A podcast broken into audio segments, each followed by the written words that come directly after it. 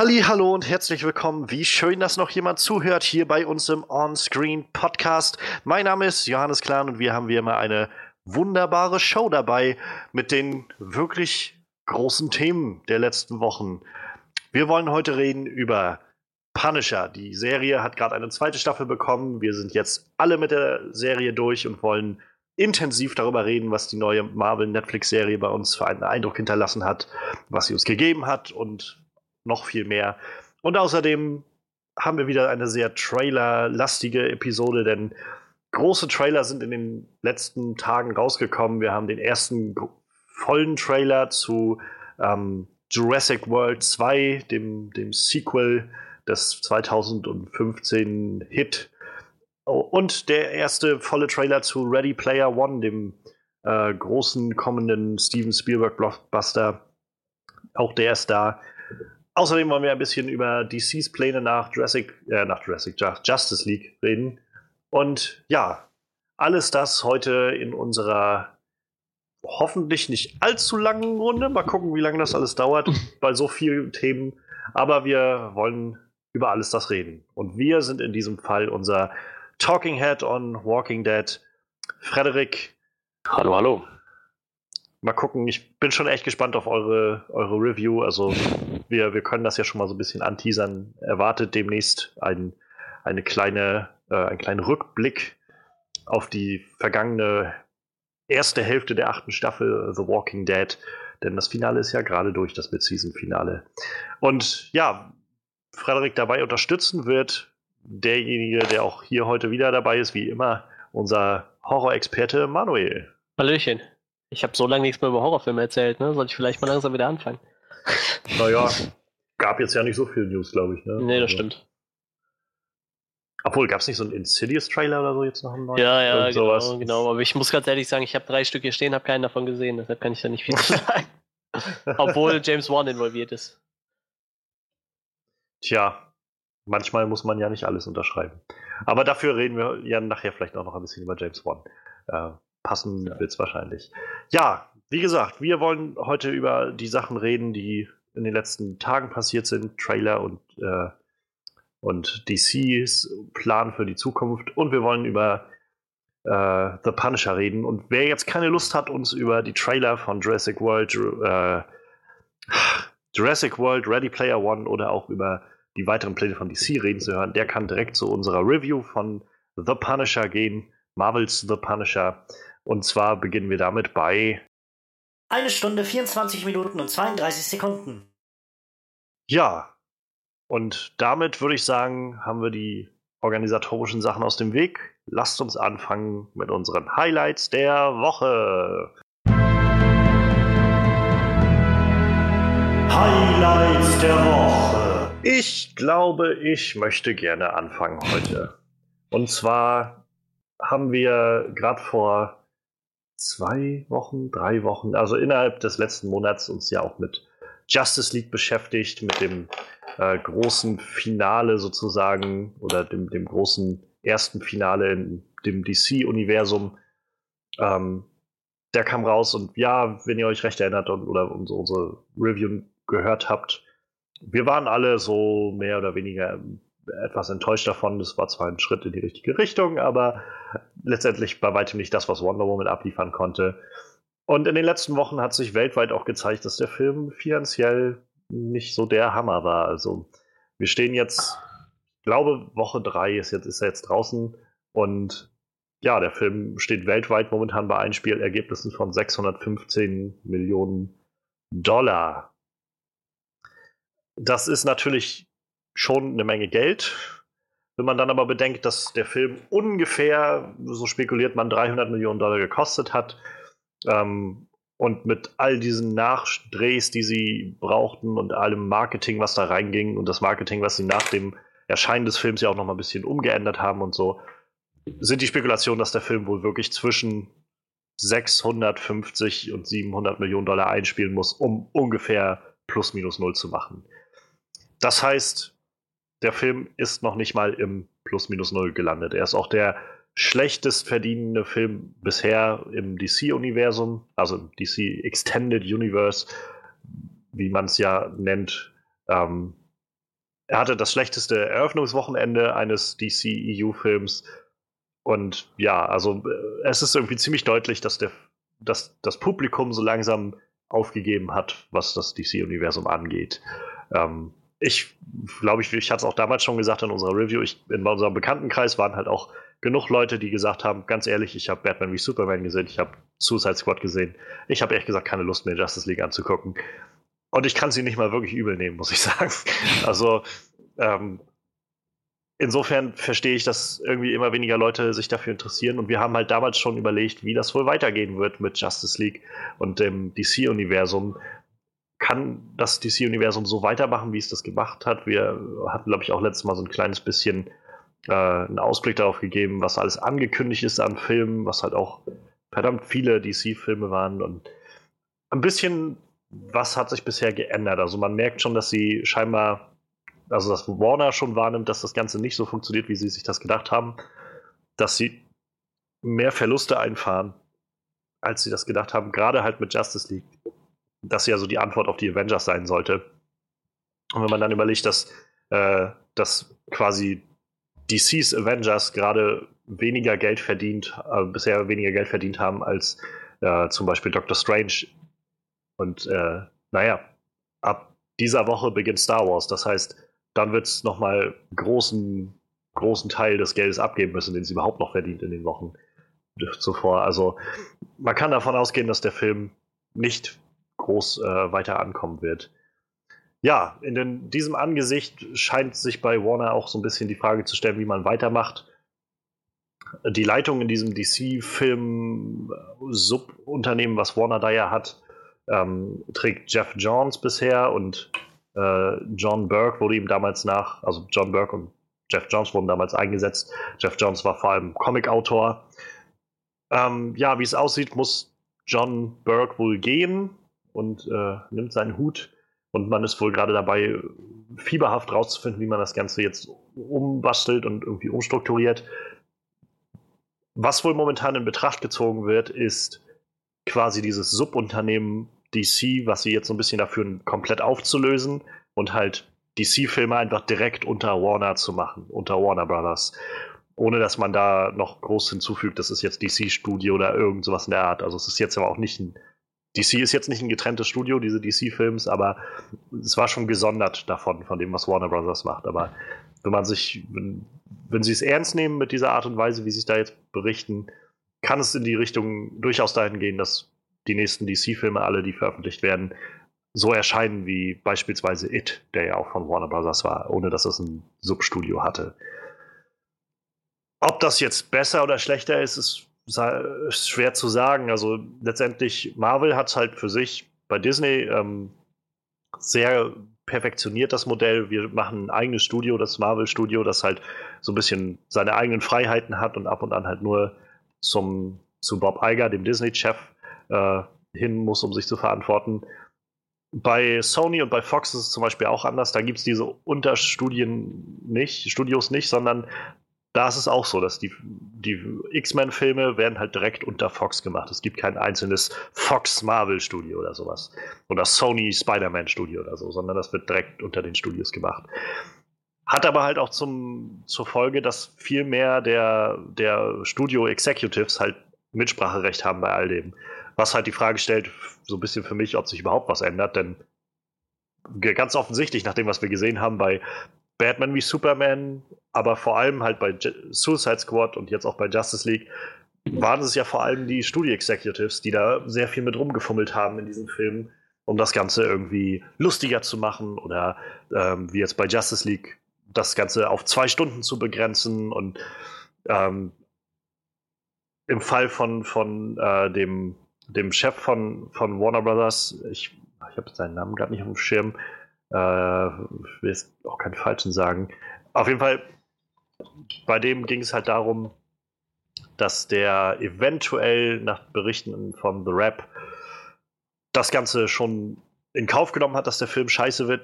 Justice League einfach nur, weil er halt dann einen zusätzlichen Bonus bekommt, wenn der Film noch dieses Jahr rauskommt, weil er nicht wusste, ob nächstes Jahr er noch in der Position ist, die er jetzt hat, um den Bonus zu erhalten. Also insofern scheint Warner immer noch nicht zu wissen, wie sie mit dem Ganzen umgehen sollen. Ich kann dir gerade drei Namen nennen. ist ein Rick dabei. Rick. Es ist ein Edward War- dabei, ein Kevin und ein Toby. Ähm, warte. Das sind die drei Key People von Warner Brothers. Aber ich weiß nicht, ob da. Die haben ja auch noch eine Unterkategorie wahrscheinlich irgendwo, ne? Ja. Ich, ich komme gerade nicht auf den Namen. Vielleicht Time. Warner, das ist ja der Oberladen, glaube ich, ne? Ja, der ist Chef. Warner Brothers. Ich meine, der hieß ähm, Rick. Rick irgendwas.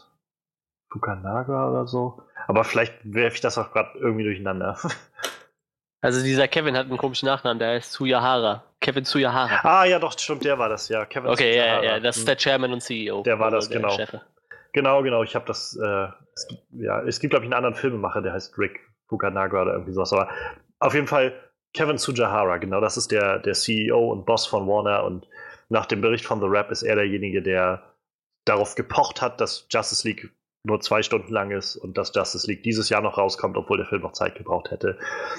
Alles das, wo man merkt, irgendwie, auch wenn sie jetzt noch ein eigenes DC-Film-Unternehmen hatten, irgendwie, die CEOs von Warner waren doch irgendwie bis zu den Hals daran involviert. Und ja, während wir jetzt halt also nicht so recht wissen, wo es als weitergehen soll, hat äh, Warner die, äh, die brasilianische Comic-Con, die jetzt gerade letztes Wochenende war, genutzt, um anzukündigen, dass sie momentan arbeiten an Wonder Woman 2, das war zu erwarten, Aquaman, der Film ist ja auch schon ziemlich raus, aber auf jeden Fall steht, haben sie noch angesagt, demnächst oder für die nächsten Jahre arbeiten sie an Shazam, Batgirl, Justice League Dark, Flashpoint, Green Lantern Corps, Suicide Squad 2 und The Batman. Was für mich, um jetzt mal vielleicht das alles ein bisschen zusammenzubringen, was zu dem, was ich davon halte, für mich wirkt es so, als ob sie nichts gelernt haben aus all dem, was sie bisher gemacht haben. Ähm, ich persönlich bin der Meinung, ihre beste Variante ist, eigentlich das ganze Universum zu rebooten. Das wirkt jetzt nicht so, als ob sie das wollen. Stattdessen scheinen sie einfach neue Charaktere an die Wand zu werfen, um zu gucken, ob irgendwas davon hängen bleibt. Ähm, Shazam oder auch Justice League Dark sind so Sachen, wo ich denke, also tut mir leid, das sind, glaube ich, Charaktere, die jetzt nicht viele Leute kennen. Und wenn man jetzt das nach derselben Struktur macht, die man bisher hatte, keine Ahnung.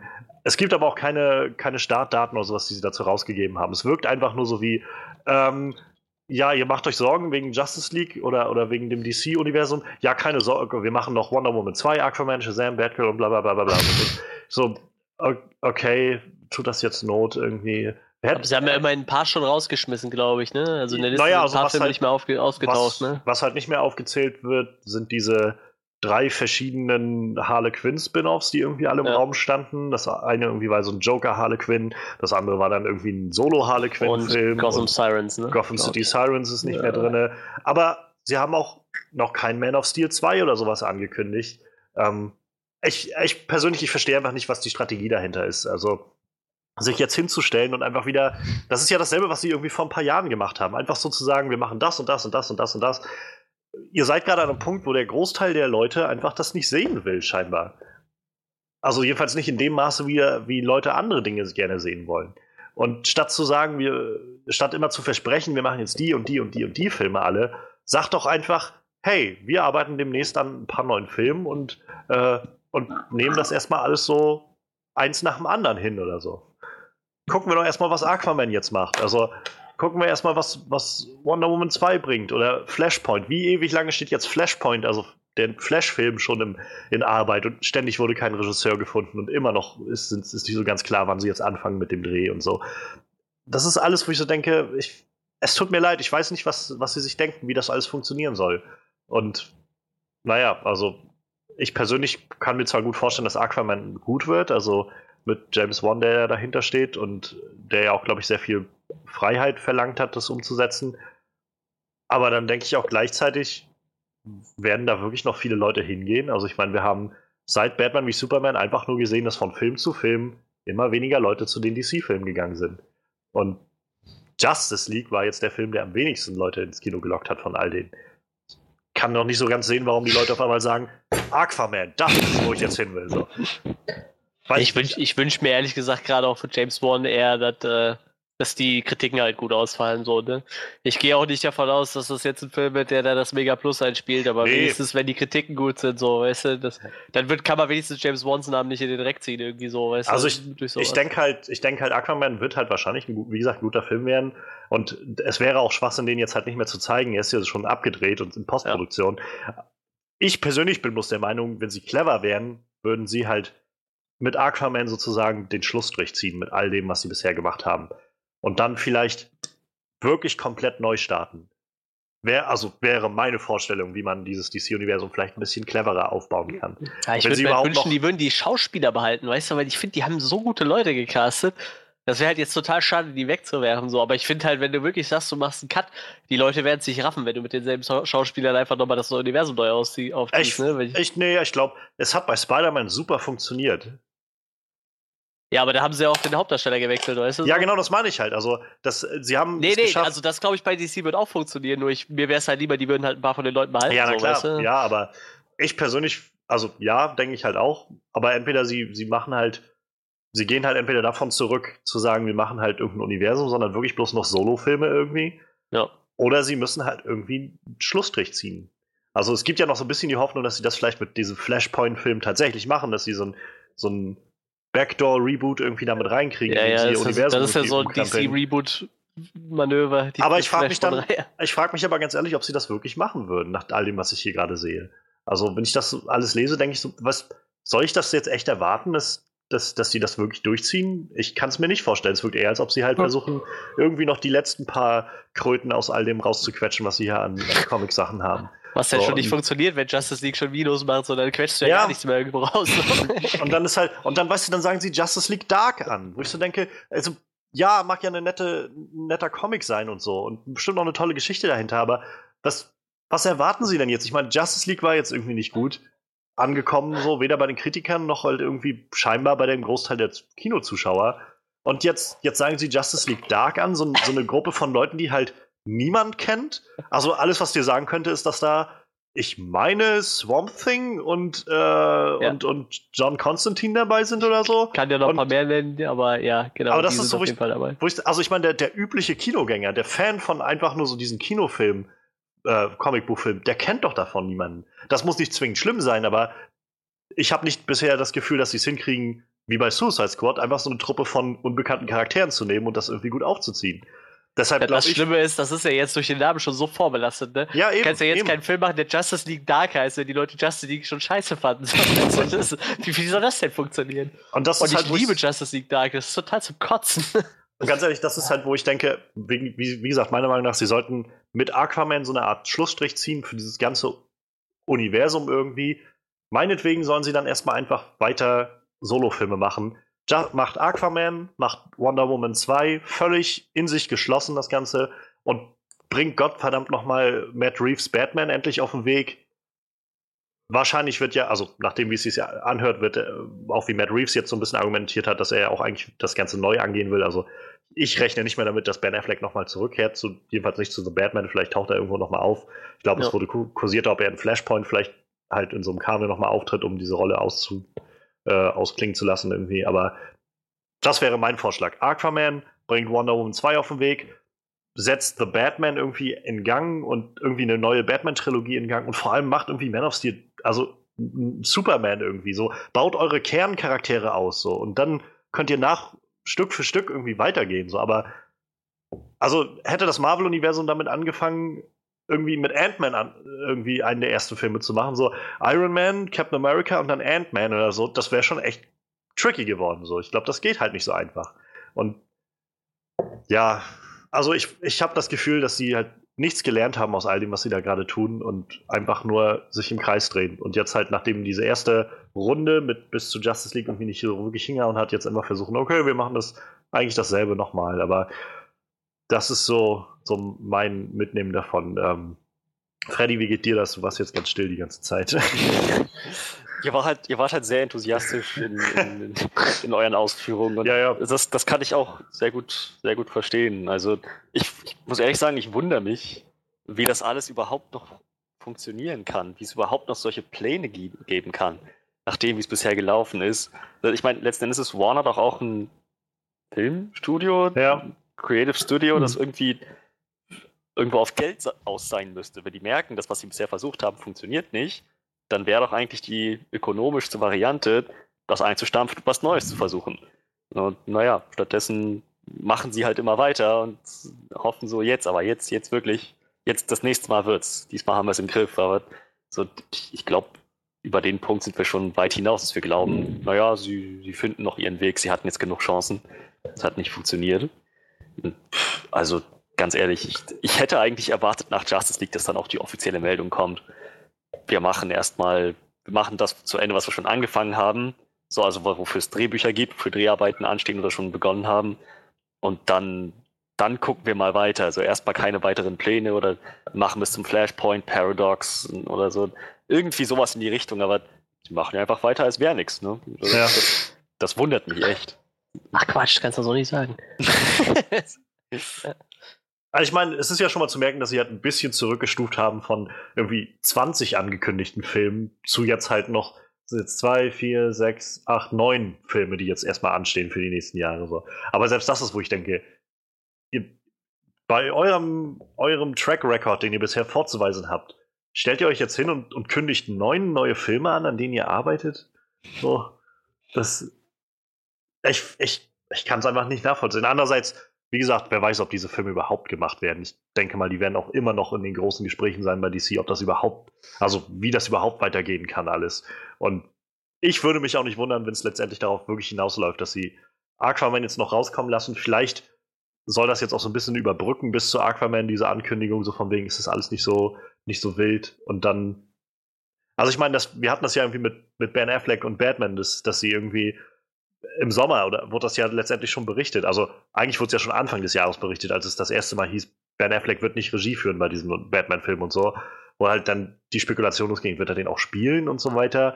Dann hieß es ja im Sommer schon, Ben Affleck wird wohl Batman nicht mehr spielen. Und dann haben sie ihn ja extra nochmal zur Comic-Con rauskommen lassen und so, nee, also für, für Matt Reeves würde ich halt auch einen Affen spielen und was er da alles gesagt hat, so, um irgendwie die Leute zu beruhigen. Und jetzt sind wir halt bei, nach Justice League und es ist ziemlich sicher, dass er Batman nicht nochmal spielen wird. So. Und ich denke, vielleicht ist das genau einfach diese Strategie, die sie jetzt wieder fahren. So ein bisschen, dass sie glauben, sie machen gerade Schadensbegrenzung damit, dass sie jetzt einfach die Leute glauben lassen, ja, nee, ihr mochtet irgendwie, die Leute, die jetzt Justice League gesehen haben, die mochten jetzt irgendwie Aquaman und, und Flash und so. Ähm, macht euch mal keine Sorgen, ihr könnt euch Aquaman ruhig noch angucken. Also nicht, dass ihr das Gefühl habt, ihr guckt jetzt einen Film, der irgendwie halt kein, also in diesem Universum keine Rolle mehr spielt oder sowas, aber mich würde es nicht wundern, wenn es auch vielleicht tatsächlich darauf hinausläuft. Wir gucken nächstes Jahr im Dezember kommt Aquaman raus und danach kommen dann halt die Meldungen oder kurz davor wird dann so ein bisschen wird's ruhig um einige Projekte und irgendwann heißt es dann, oh, übrigens Wonder Woman ist der nächste Film jetzt angekündigt und dann fallen wieder einige Sachen vom Tisch. Also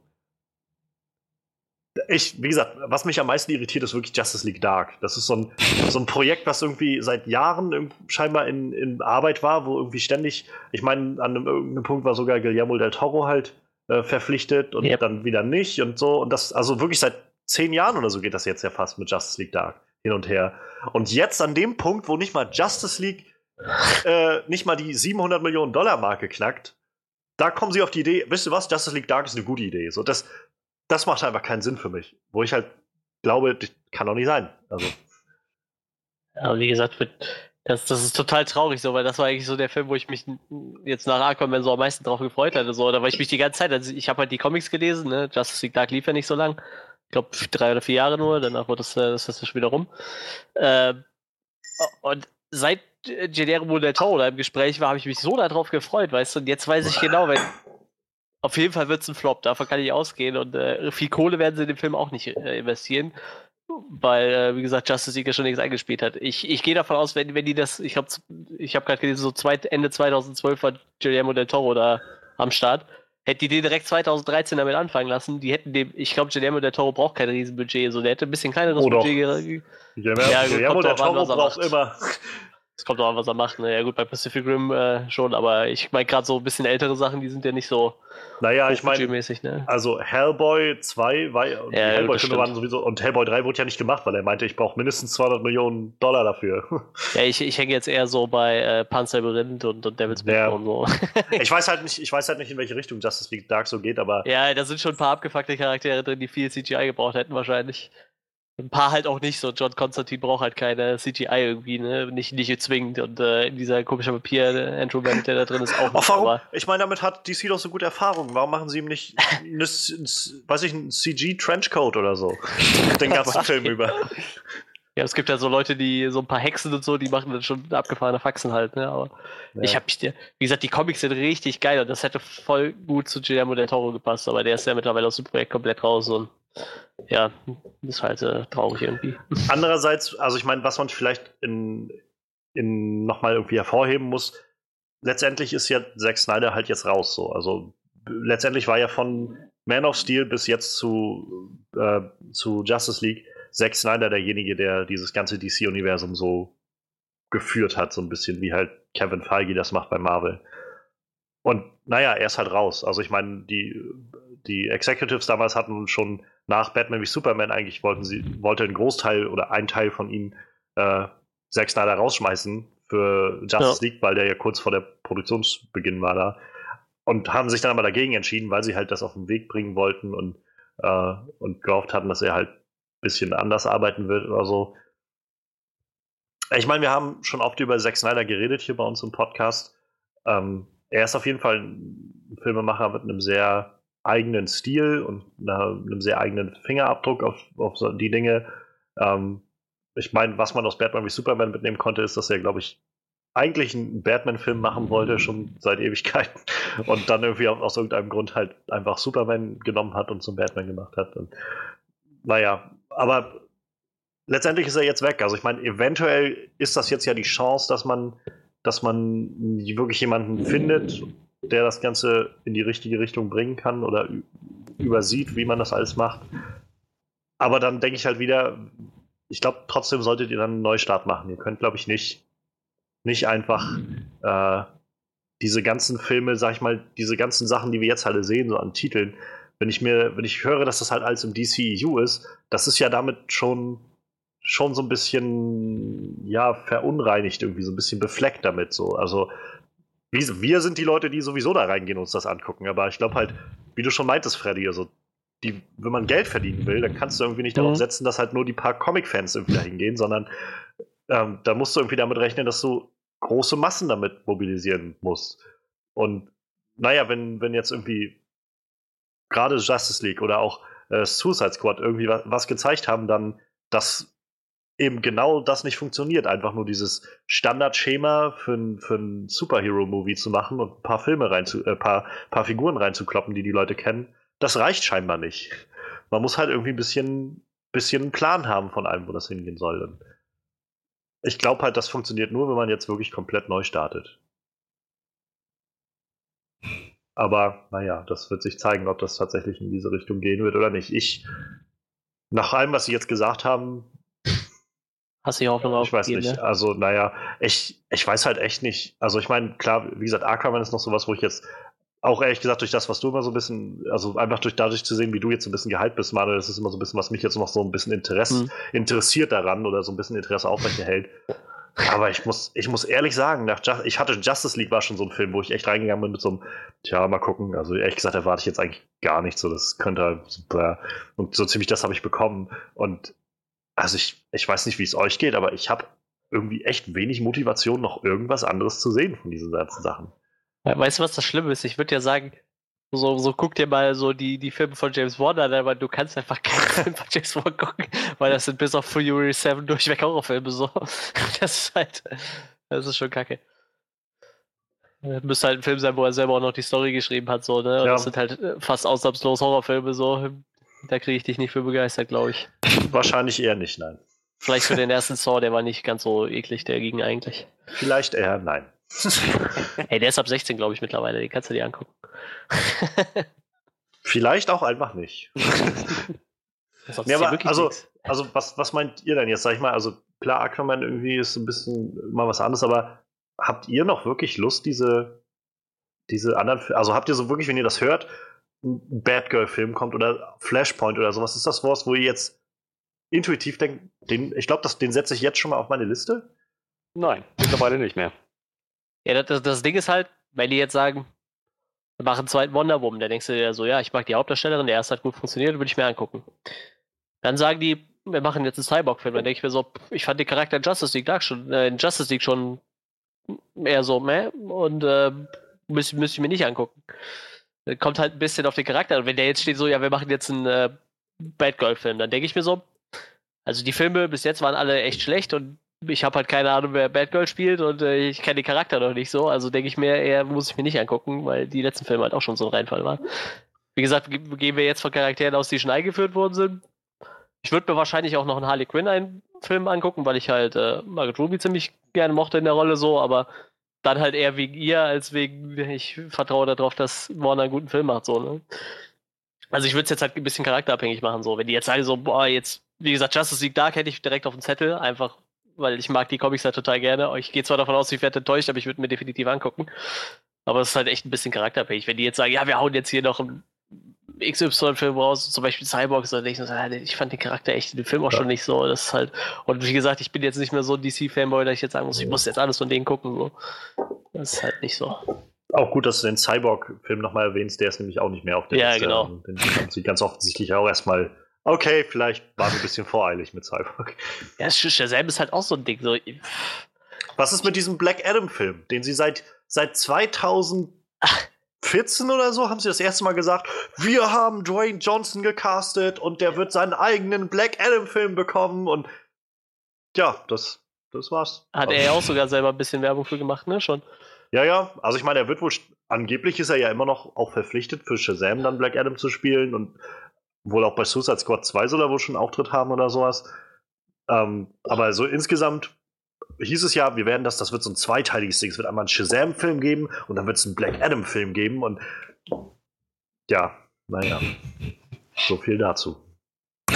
Ja, ich, ich, bin mir da auch nicht so sicher. Wie gesagt, das sind halt so, klar, ich mag The Rock, vielleicht könnte man sich den, wenn die Trailer gut sind, wegen The Rock angucken, so, aber ich würde mir halt, also die wenigsten Filme würde ich mir jetzt angucken, weil es ein DC-Film ist, so. Und ich bin kein DC-Hater. Ich habe, glaube ich, mehr DC-Comics im Schrank stehen wie, wie äh, Marvel-Comics. Äh, von daher. Ich, also ich glaube, für mich ist es halt wirklich nicht. Ist es halt so, ich habe das Gefühl, jeder dieser Filme könnte halt gut sein. Aber dass ich halt höre, dass das halt nach dem, also dass es halt aus DC kommt, nicht weil ich DC einfach nicht mag, sondern einfach, weil die DC-Filme, die ich bisher gesehen habe, bis auf Wonder Woman, mich echt nicht überzeugt haben, in keinster Weise. Naja. Und ich das Gefühl habe, dass sie nichts anders machen das führt halt dazu, dass ich jetzt denke, ganz ehrlich, ich sehe ich seh keinen Grund, warum ich da Hoffnung reinstecken sollte, dass das irgendwie besser wird. Ja, was ich noch relativ interessant fände, war, äh, das war auch mal so ein Gespräch, da gibt es wohl auch schon einen Director und so für, war äh, Lobo. Lobo ja. fände ich natürlich noch ziemlich fett. Da könnte es halt auch nochmal eine komplett andere Richtung gehen, so, weil Lobo ist echt schon ein durchgeknallter Charakter so, aber ich, ich gehe einfach davon aus, so weit kommt es halt auch gar nicht, ne? Ja, Du. Ja, ja gut, das DC kann man nie wissen. Ne? Ja. Vielleicht kommt der nächstes Jahr. Wie gesagt, wir, noch zwischen. wir und ich glaube halt auch der Großteil der, der Filmkritiker und so weiter, fast alle sind davon ausgegangen, dass sie jetzt halt irgendwie erstmal einen Schritt zurückgehen und irgendwie sich entschlacken von allem, was halt nicht funktioniert und irgendwie völlig umkrempeln und wir wurden letztendlich alle überrascht mit, ach nee, übrigens, wir arbeiten an Wonder Woman 2, Aquaman, Shazam, bla bla bla bla. So. Also wer weiß, was sie machen. So, das wird sich zeigen ich bin immer noch nicht mal überzeugt, dass all diese Filme wirklich umgesetzt werden, die wir da sehen. Ich, ich, ich hoffe noch so ein bisschen, dass halt Matt Reeves Batman nochmal irgendwann gemacht wird. Also einfach, weil ich die Planet of the Apes Filme halt echt gut finde und Matt Reeves irgendwie da gezeigt hat, dass er irgendwie Filme machen kann. Und wenn er da wen Neues hat, dann ja, oh, oh, bitte. Lass den am, besten irgendwie sowas selbst in sich geschlossenes, sowas wie die Dark Knight Trilogie haben. Ich brauche da nicht noch irgendwie Superman und äh, was weiß ich, wen da irgendwie Swamp Thing, äh, Swamp, Swamp Thing oder was weiß ich, wen da umherlaufen drin. Also bitte lasst uns einfach dann Batman und dann ist gut so. Ich, ich muss tatsächlich sagen, äh, wenn ich, ich habe mir gerade mal so die Release nochmal angeguckt, so. Also für mich ist Wonder Woman der beste Film, aber dann kommt direkt Man of Steel. Das ist irgendwie schon erschreckend, weil ich mag Superman als Charakter eigentlich schon überhaupt nicht. So. Ja. ja. allerdings, muss man, allerdings muss man da auch sagen, da hängt trotzdem Zack Snyder mit drin, aber das ist die Story halt von Christopher Nolan und ich glaube, das ist wichtig. ich glaube, das sollte man wichtig äh, hervorheben. so. Aber wie gesagt, danach wird es halt schon echt dünn so, ne? Justice League, Batman wie Superman, Suicide Squad. Dann käme wahrscheinlich schon Justice League irgendwo, weiß ich nicht. Und dann Suicide Squad halt ziemlich am Ende. Und selbst da fand ich so den einen oder anderen Charakter, den, den hätte ich vielleicht gerne noch mal in einem eigenen Film an, in anständig gesehen. So. Aber, aber das ist irgendwie für mich genau das Problem. Das ist halt das, was ich bei Justice League auch habe. Aber wenn ich das Gefühl habe, ich komme aus, ja, aus der Avengers-Variante von DC raus. Ja, und das Beste, was ich mitnehmen kann, ist, Ach, naja, das war so wie ein netter Teaser. Ich würde diese Figur eigentlich gerne noch mal ein bisschen, bisschen ausgefeilter sehen. Von Film zu Film schleppen sie mich mit diesem, mit diesem Gefühl von ja. beim nächsten Mal. Beim nächsten Mal treffen sie es auf den Punkt so. Das weiß ich nicht. Also ich bin halt, ich bin einfach leid, das zu glauben. So. Ja. Und ja, insofern, ich mal gucken, letztendlich haben sie jetzt noch ein Jahr Zeit, bis Aquaman rauskommt. Und ich bin mir sicher, dass sich noch vieles bis dahin äh, ändern wird. Ich hoffe einfach nicht, dass wir in zwei Wochen schon wieder die nächsten Meldungen bekommen von und sie haben, äh, keine Ahnung, Michael Bay verpflichtet jetzt äh, den, den nächsten Film über, was weiß ich, äh, wie heißt der, Mixelplix oder sowas zu machen. Also halt nicht, nicht, dass sie jetzt wieder in den nächsten Wochen und Monaten anfangen, ja, ja. noch neue Filme anzukündigen mit noch neuen Leuten. So. Am besten eher weniger machen. Aber ja, ja. Ich, es wird sehr interessant. Also ich bin, bin mal gespannt. Wir hatten jetzt äh, letztes Jahr mal uns schon über den Avengers-Trailer unterhalten. Da kommen jetzt wahrscheinlich wieder diese Woche richtig gut rüber als die, die Marvel-Fanboys, DC-Hater. Oder ich jedenfalls. Ähm, ich will nochmal klarstellen, ich, ich möchte gerne, dass all diese Filme gut werden. Und ich wollte, dass Batman wie Superman mich umhaut. Ich wollte, dass Justice League mich umhaut. Ich wollte, dass Suicide Squad mich umhaut bisher haben die Filme das einfach nicht geschafft. Und zwar nicht, weil ich irgendwie voreingenommen bin gegenüber DC, sondern weil ich für mich einfach finde, dass es keine gut gemachten Filme sind. Tut mir, tut mir leid. Also. Ich erwähne auch nochmal, ich habe mehr DC-Comics im Schrank als Marvel-Comics. Tja, also, äh, kam er, kam er das? ja, so, jetzt ist aber auch mal gut hier. Also mit, mit DC würde ich sagen, so ein bisschen der, der Stand. Lasst uns gerne wissen, was, was ihr haltet von dem ganzen neuen Bewegung bei DC. Äh, glaubt ihr, dass das alles umgesetzt wird und ob das nicht doch alles noch anders kommt? Spannend bleibt es auf jeden Fall und wir halten euch auf dem Laufenden. Aber das war ja nur eine der Geschichten, die jetzt in den letzten Tagen passiert ist. Wir haben noch zwei Trailer. Und äh, ja, ich, ich glaube, ich gerade überlegen, was vielleicht. Äh, ja, ich glaube, Manuel, was hast du dir denn rausgesucht? Ich, ich habe mir nichts rausgesucht. Nee. ja, äh, es kam eine Sturmflut von neuen Trailern diese Woche gefühlt. Aber für mich kann es nur eingeben. Highlander. nee, äh, natürlich der neue Ready Player One Trailer. Der hat mich tatsächlich auch direkt nochmal dazu bewegt, das Buch zu lesen. Äh, ich, ich bin ja schon gehypt, seit ich äh, gelesen habe, dass das verfilmt wird. Hm. Obwohl ich mir dann gedacht habe, Steven Spielberg wäre nicht so mein Lieblingsregisseur dafür gewesen, glaube ich, aber äh, warten wir mal ab so. Ich meine, Steven Spielberg ist ein guter Filmemacher, auch wenn nicht, nicht jeder Film von ihm überzeugt, so, aber meine Fresse, was ist das? Ein schicker Trailer.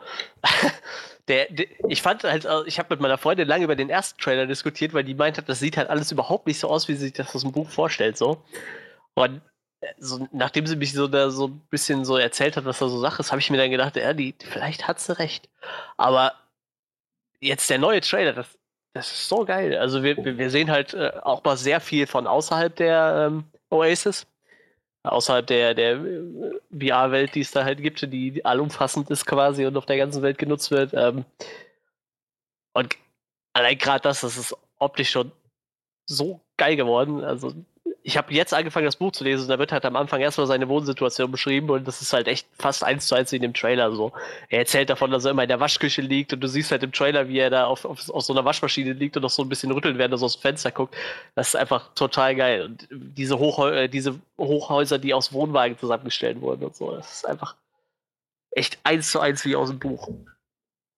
Dann gibt's dann nach einem kurzen Schwenker, taucht er ja relativ zügig in in die Oasis ab und äh, die Oasis, ich habe so das Gefühl, die ist halt voll mit meinem Leben so.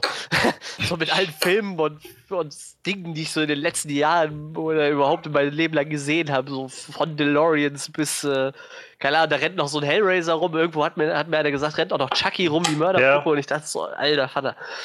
ich habe mir bei dem Trailer noch nicht durchgelesen. Beim letzten Trailer waren ja schon 8 Millionen Easter Eggs allein im Trailer versteckt. Und ja, für, die Leute, die bis jetzt halt noch nicht so genau wussten, worum es überhaupt geht, wurde halt jetzt auch mal, sag ich mal, in dem Trailer sehr gut die Story eigentlich zusammengefasst. Also, dass der, der Erfinder der Oasis halt verstorben ist. Er hat halt eigentlich keine Erben und ähm, er hat halt einfach, er vermacht halt seine, seine Firma quasi nachher dem, der das Easter Egg findet, was er versteckt hat. Allein das ist halt schon ziemlich, ziemlich geil. Ähm, äh, wo war ich? tut, mir leid, ich bin noch ein bisschen daneben. Nee, ähm.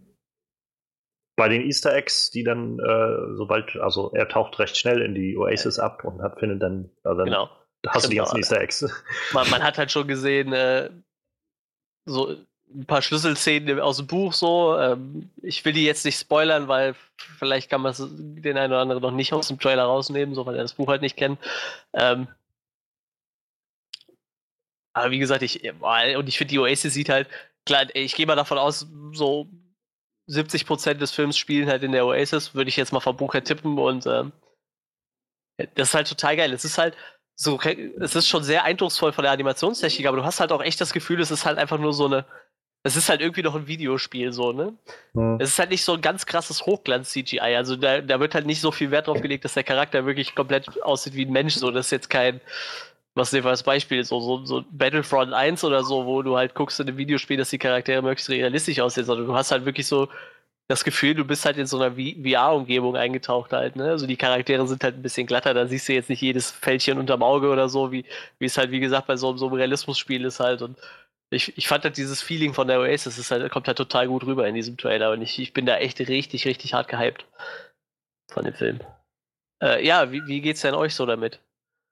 Bin ich der Einzige, der so krass gehypt ist? Ich glaube, Johannes ist auch ein bisschen gehypt, habe ich gehört. Hab, konnte man seinen Post auf der Facebook-Seite entnehmen. Ja, also ich meine, wir hatten, glaube ich, damals auch über diesen ersten Teaser geredet, der, glaube ich, bei der Comic-Con rauskam. Ja. Und äh, das war so, wo ich gedacht habe, irgendwie sieht das interessant aus, so, aber ich weiß auch noch nicht so recht. Und da wurde es dann erst spannend, dadurch, dass du so ein bisschen Kontext gegeben hast. Und der Trailer hat jetzt halt Kontext gegeben und ja. hat mir jetzt irgendwie gesagt, worum es eigentlich geht, halt, dass dieser Typ diese Easter Eggs da versteckt hat. Und das halt auch er dann, wenn man die findet, halt irgendwie, was, was sagen die im Trailer, irgendwie half a trillion Dollars oder sowas? Ja, also, also du, du kriegst, also ich denke mal, das ist ja wie im Buch, du erbst halt eigentlich die komplette Firma, ja, inklusive dem Vermögen halt, halt, und äh, dass du damit halt irgendwie einen Großteil des Geldes irgendwie hast, was ja, in genau, genau. sowieso schon scheinbar sehr verarmten Gesellschaft irgendwie existiert. Genau. Und insofern finde ich es auch halt ganz, ganz nett gemacht, dass sie dann das schon mit aufgreifen, was man so sieht, dass halt die dann, also die offensichtlich die Bösen dann sagen, äh, ich glaube, Ben Mendelssohn spielt den wieder, der auch bei Rogue One den, den Bösen mhm. gespielt hat. Äh, so dieses, das ist halt irgendwie eines der treibendsten ökonomischen Kräfte, die wir haben im Land. So, wir können nicht zulassen, dass es einfach irgendwem so in die Hände fällt. Und, genau. äh, irgendwie macht das schon Sinn. Und äh, ja, insofern hat mir das halt gut gefallen, so ein bisschen Kontext dafür zu haben. Ja, und halt einfach diese, diese Flut von, von halt Referenzen. Also das ist halt, ist halt sehr angenehm. Es war, man, also ich habe mich halt dabei ertappt, dass ich halt die ganze Zeit so, oh Mann, was war das? Moment, nochmal zurück. So, und ähm, ich habe weitem noch nicht alles gesehen, aber halt, also das Offensichtliche, so der DeLorean ist halt schon mal unglaublich cool, das zu sehen. Ähm, in diesem einen Shot, das habe ich dann noch später erst gesehen, als in so einer kleinen Compilation mit den verschiedenen Easter Eggs. In dem einen Shot, wo dieses Rennen oder so, glaube ich, losgeht, wo halt so ganz viele Autos stehen, da siehst du dann zum Beispiel auch irgendwo das äh, 66, also 1966er Batmobil drin stehen von, von Adam West, so, das damit untergebracht ist. Ähm, sehr, sehr toller Moment und da finde ich auch, die Musik spielt halt super gut rein in diesen Trailer. Ja. Also das Jump, wenn das da losgeht von, äh, von Eddie Van Halen, also von Van Halen von der Band, äh, mit dem Moment, wo diese, dieses Mädchen ist das, glaube ich, wo sie mit auf diesem Motorrad von Akira, äh, Akira, äh, halt dann da auch immer so über diese Kante gesprungen kommt oder sowas. Ich habe Akira nie gesehen, aber das war trotzdem schon cool, dieses Motorrad so zu sehen. Ähm, ja, und dann halt so ganz kleine Sachen irgendwann. Äh, Harlequin kann man erkennen und den Joker an ein, zwei Stellen. Äh, dieser unglaublich toll getimte Moment, wenn halt King Kong an dem Empire State Building ist und dann halt, you might as well jump! Und dann er halt wegspringt. Und das super, super cool eingesetzt. Ähm, und wo ich richtig lachen musste, war, ähm, also vielleicht habt ihr es gesehen, in dem einen Shot gab es halt zu sehen hier äh, Tracer von, von Overwatch mhm. Charakter, wie sie da so vorne wegläuft, wo ich gedacht habe, oh, also schon mal interessant, dass sie halt auch neuere Videospiele mit ein, reinbringen. macht auch Sinn, irgendwie, wenn es in der Zukunft spielt, dass es auch neuere, Le also Leute gibt, die halt ihre Referenzen nicht einfach nur in den 80ern suchen, sondern auch danach. Ähm, aber einen kurzen Moment später gab es dann diesen Mo- zu sehen, diese irgendwie so eine riesen Schlachtszene oder sowas, einfach hunderte Charaktere irgend- oder, oder Menschen da über, über Eis, übers Eis laufen und vorne in der ersten Reihe sind die Battletoads. Das, Ja. das fand ich ziemlich witzig, wo ich gedacht habe, wow, da habe ich, das hätte ich nicht mal, also hätte mich jemand gefragt, so was für Referenzen erwartest du darin, ne? hätte ich halt einen Haufen Sachen aus den 80ern gesagt, aber Battletoads wäre mir nicht eingefallen. Und das finde ich halt ziemlich witzig, dass sie die damit reinbringen. Ja, Das ist halt auch im, im, Buch echt schön so. Äh, ich hatte halt echt ein bisschen Angst, dass es so an, an Lizenzen scheitern könnte halt, ne? Weil in so einem Buch kannst du es Ja. ja. echt ein bisschen einfacher so.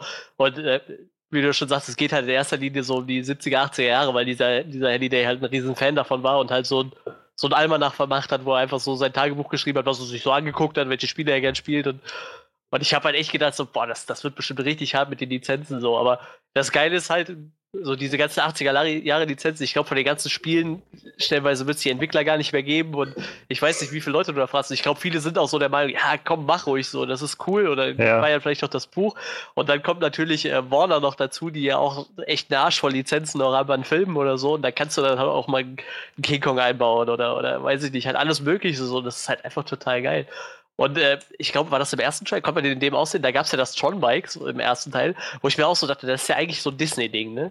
Aber scheinbar sogar dafür haben sie ja irgendwie dann so die, die Rechte bekommen, dass sie das nutzen dürfen. Ja. Und ich finde das halt total geil. Ich glaube halt auch, dass dieser, ähm, dass Ernest Klein relativ gute Kontakte hat, so, weil der ist ja eigentlich eher Sc Screenwriter anstatt äh, Buch Buchschreiber, so, ja. Und deshalb hat er aber auch so, so einen geilen Schreibstil, der schreibt halt schon echt so, dass du es halt sehr gut äh, verfilmen kannst und äh, ich glaube, der hat halt echt einen guten Draht zu vielen Leuten so und deshalb kommt es halt auch noch zu so ein paar äh, au- außer Warner Brothers mäßigen Sachen, die da eingespielt werden irgendwie. Ich finde es halt Und- total gut. Mach Und richtig ich finde halt, also für mich persönlich ist halt zum Beispiel da, wo ich denke, ich glaube, Steven Spielberg ist genau die richtige Wahl dafür. Also, wer kann besser diesen Spirit irgendwie einfangen von, von 80er, 90er Jahre? ja, so ja, dieses, als der Mann, der das irgendwie mit alles geschaffen hat und, und irgendwie tausend Dinge, Dingen dabei war. Also ich meine, ähm, wir, wir kommen wahrscheinlich auch später nachher nochmal drauf im, im nächsten Thema, aber ich, Jurassic Park ist irgendwie von Steven Spielberg und das ist so einer der, der besten Filme, die es so irgendwie gibt mit und, und hat halt so die, die Popkultur geprägt und äh, ich, ich freue mich halt in, im Angesicht dessen, dass halt Steven Spielberg zu so einer Art von Blockbuster zurückkehrt. Also ich meine, in den letzten Jahren hat er halt vor allem eher so kleinere Filme gemacht, so diese Dramensachen und so. Also ich glaube, äh, Bridge of Spies war einer der letzten, die er hatte und äh, Lincoln und sowas. Und naja, jetzt kommt The Post, glaube ich, auch noch mit Tom Hanks und Meryl Streep dieses Jahr, beziehungsweise in Deutschland nächstes Jahr raus. Aber das ist halt so das erste Ding, wo Spielberg irgendwie seit Jahren mal wieder zurückkehrt zu halt Bombast so und, und epischen Geschichten und, und epischen visuellen Sachen. Und also das freut mich echt sehr, wenn ich, wenn ich daran denke. So viel, also allein diese Vorstellung, was für verschiedene Charaktere da alle auftauchen, das ist so, hätte ich jetzt nie gedacht, dass man sowas mal sieht. Ja. Das ist schon echt krass. Die haben sich da echt Mühe gegeben, so auch ach, allein schon wie die Trailer geschnitten sind. So. Ich habe gerade schon noch fünf Easter Eggs gelesen, die ich nicht mal gesehen habe, so, weil die irgendwann nur so für ein paar Frames da drin auf sind. Der Ja. Hauptdarsteller von Mass Effect taucht oder irgendwo da drin auf in den Spielen. Was? Ja, habe ich gerade gelesen. Für ein paar Frames kannst du den wohl irgendwo sehen. Würde mich nicht wundern. Also. Der, der, Synchronsprecher oder ähm, der tatsächliche Die- die Figur Charakter? wird- Der Charakter, Figur die. Figur, ja, ja. Also. Boah. Shepard. Ja, genau, das stand da. Irgendwas mit Shepard. Ich, wie gesagt, ich weiß gar nicht, wie der Typ heißt. Ich habe die nie gespielt, aber. Äh, Commander Shepard aus Mass Ja, Effect. ja. Chucky, ein Gundam, den Gundam, der, der, der ist mir direkt beim ersten Mal aufgefallen, der fliegt nur kurz ins Bild. Deadshot ist wohl auch noch irgendwo drin kurz. Ja, ja, also da ist jemand zu sehen, der halt zwei, äh, zwei Katanas so, also so eine Ja. Silhouette zu erkennen. Es könnte halt auch Deadpool sein, aber es würde mehr Sinn machen, wenn Warner einfach ihr, ihre Lizenz nutzt und halt Deadshot dann da reinbringt. Aber wer weiß, also ich meine. Hier ist gerade eine englischsprachige Seite, die so die Easter Eggs zeigt und dann haben sie gerade so, so ein Screenshot von der Szene mit King Kong und dann so, ah, äh, äh, Familiar Silhouette. Und dann so, ja, es ist äh, das, das Flugzeug zu sehen. so, weißt du, so, du siehst aber so ganz fett King Kong und die so, ah ja, aber das ist dieses eine Flugzeug. Das ist eine Curtis F8C. sehr lustig. Sehr, sehr lustig.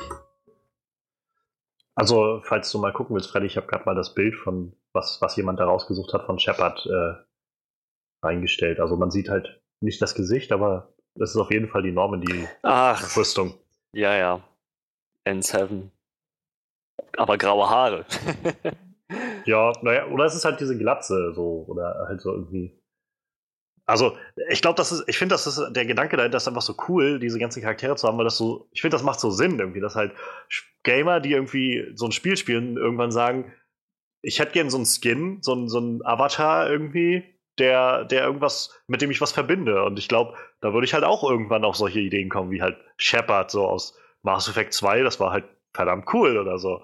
Oder, oder mir irgendeinen so einen anderen Charakter zu nehmen aus, aus so Sachen, die ich kenne. Also insofern finde ich, die- ich finde die Idee halt einfach echt ziemlich cool. Deshalb, ich will, möchte jetzt auch unbedingt das Buch nochmal lesen. Ich, ich muss gerade so lachen. Äh, die, äh, die Seite, die ich da hatte, das ist wirklich, die, die zeigt als Easter Eggs nur Produktplatzierung. So, und so, so, hier, dieses Flugzeug. Und dann so, ja, es ist ein äh, Sharp XY Kassettenradio. Und dann, ja, in der Barszene steht äh, Kentucky Legend Whisky. Das ist so, ist so Dinger die ganze Zeit. Oh, scheiße. Ich dachte, hier werden jetzt schön alle, Oh Mann. alle Dinge aufgelistet. Ja, lustig. Ja, wie gesagt, allein an Easter Eggs ist das Ding halt voll. Freddy, du hast doch gar nichts dazu gesagt. Das, ja, weil diese ganzen Easter Eggs irgendwie total an mir vorbeigehen. Das, das, ich ich sehe den Trailer und denke so, mhm, interessantes Konzept. Verstehe, es geht um virtuelle Welten und Spiele. Mir ist echt, ich habe den Trailer jetzt, glaube ich, zweimal gesehen, mir ist kein einziges Easter Egg aufgefallen. Nicht mal der DeLorean? Nee, Oder hab, King Kong? naja, gut, King Kong schon, aber irgendwie ist es, King Kong ist so mega offensichtlich gewesen, dass ich dachte, okay, das ist der- eine, Der DeLorean ist halt auch eigentlich.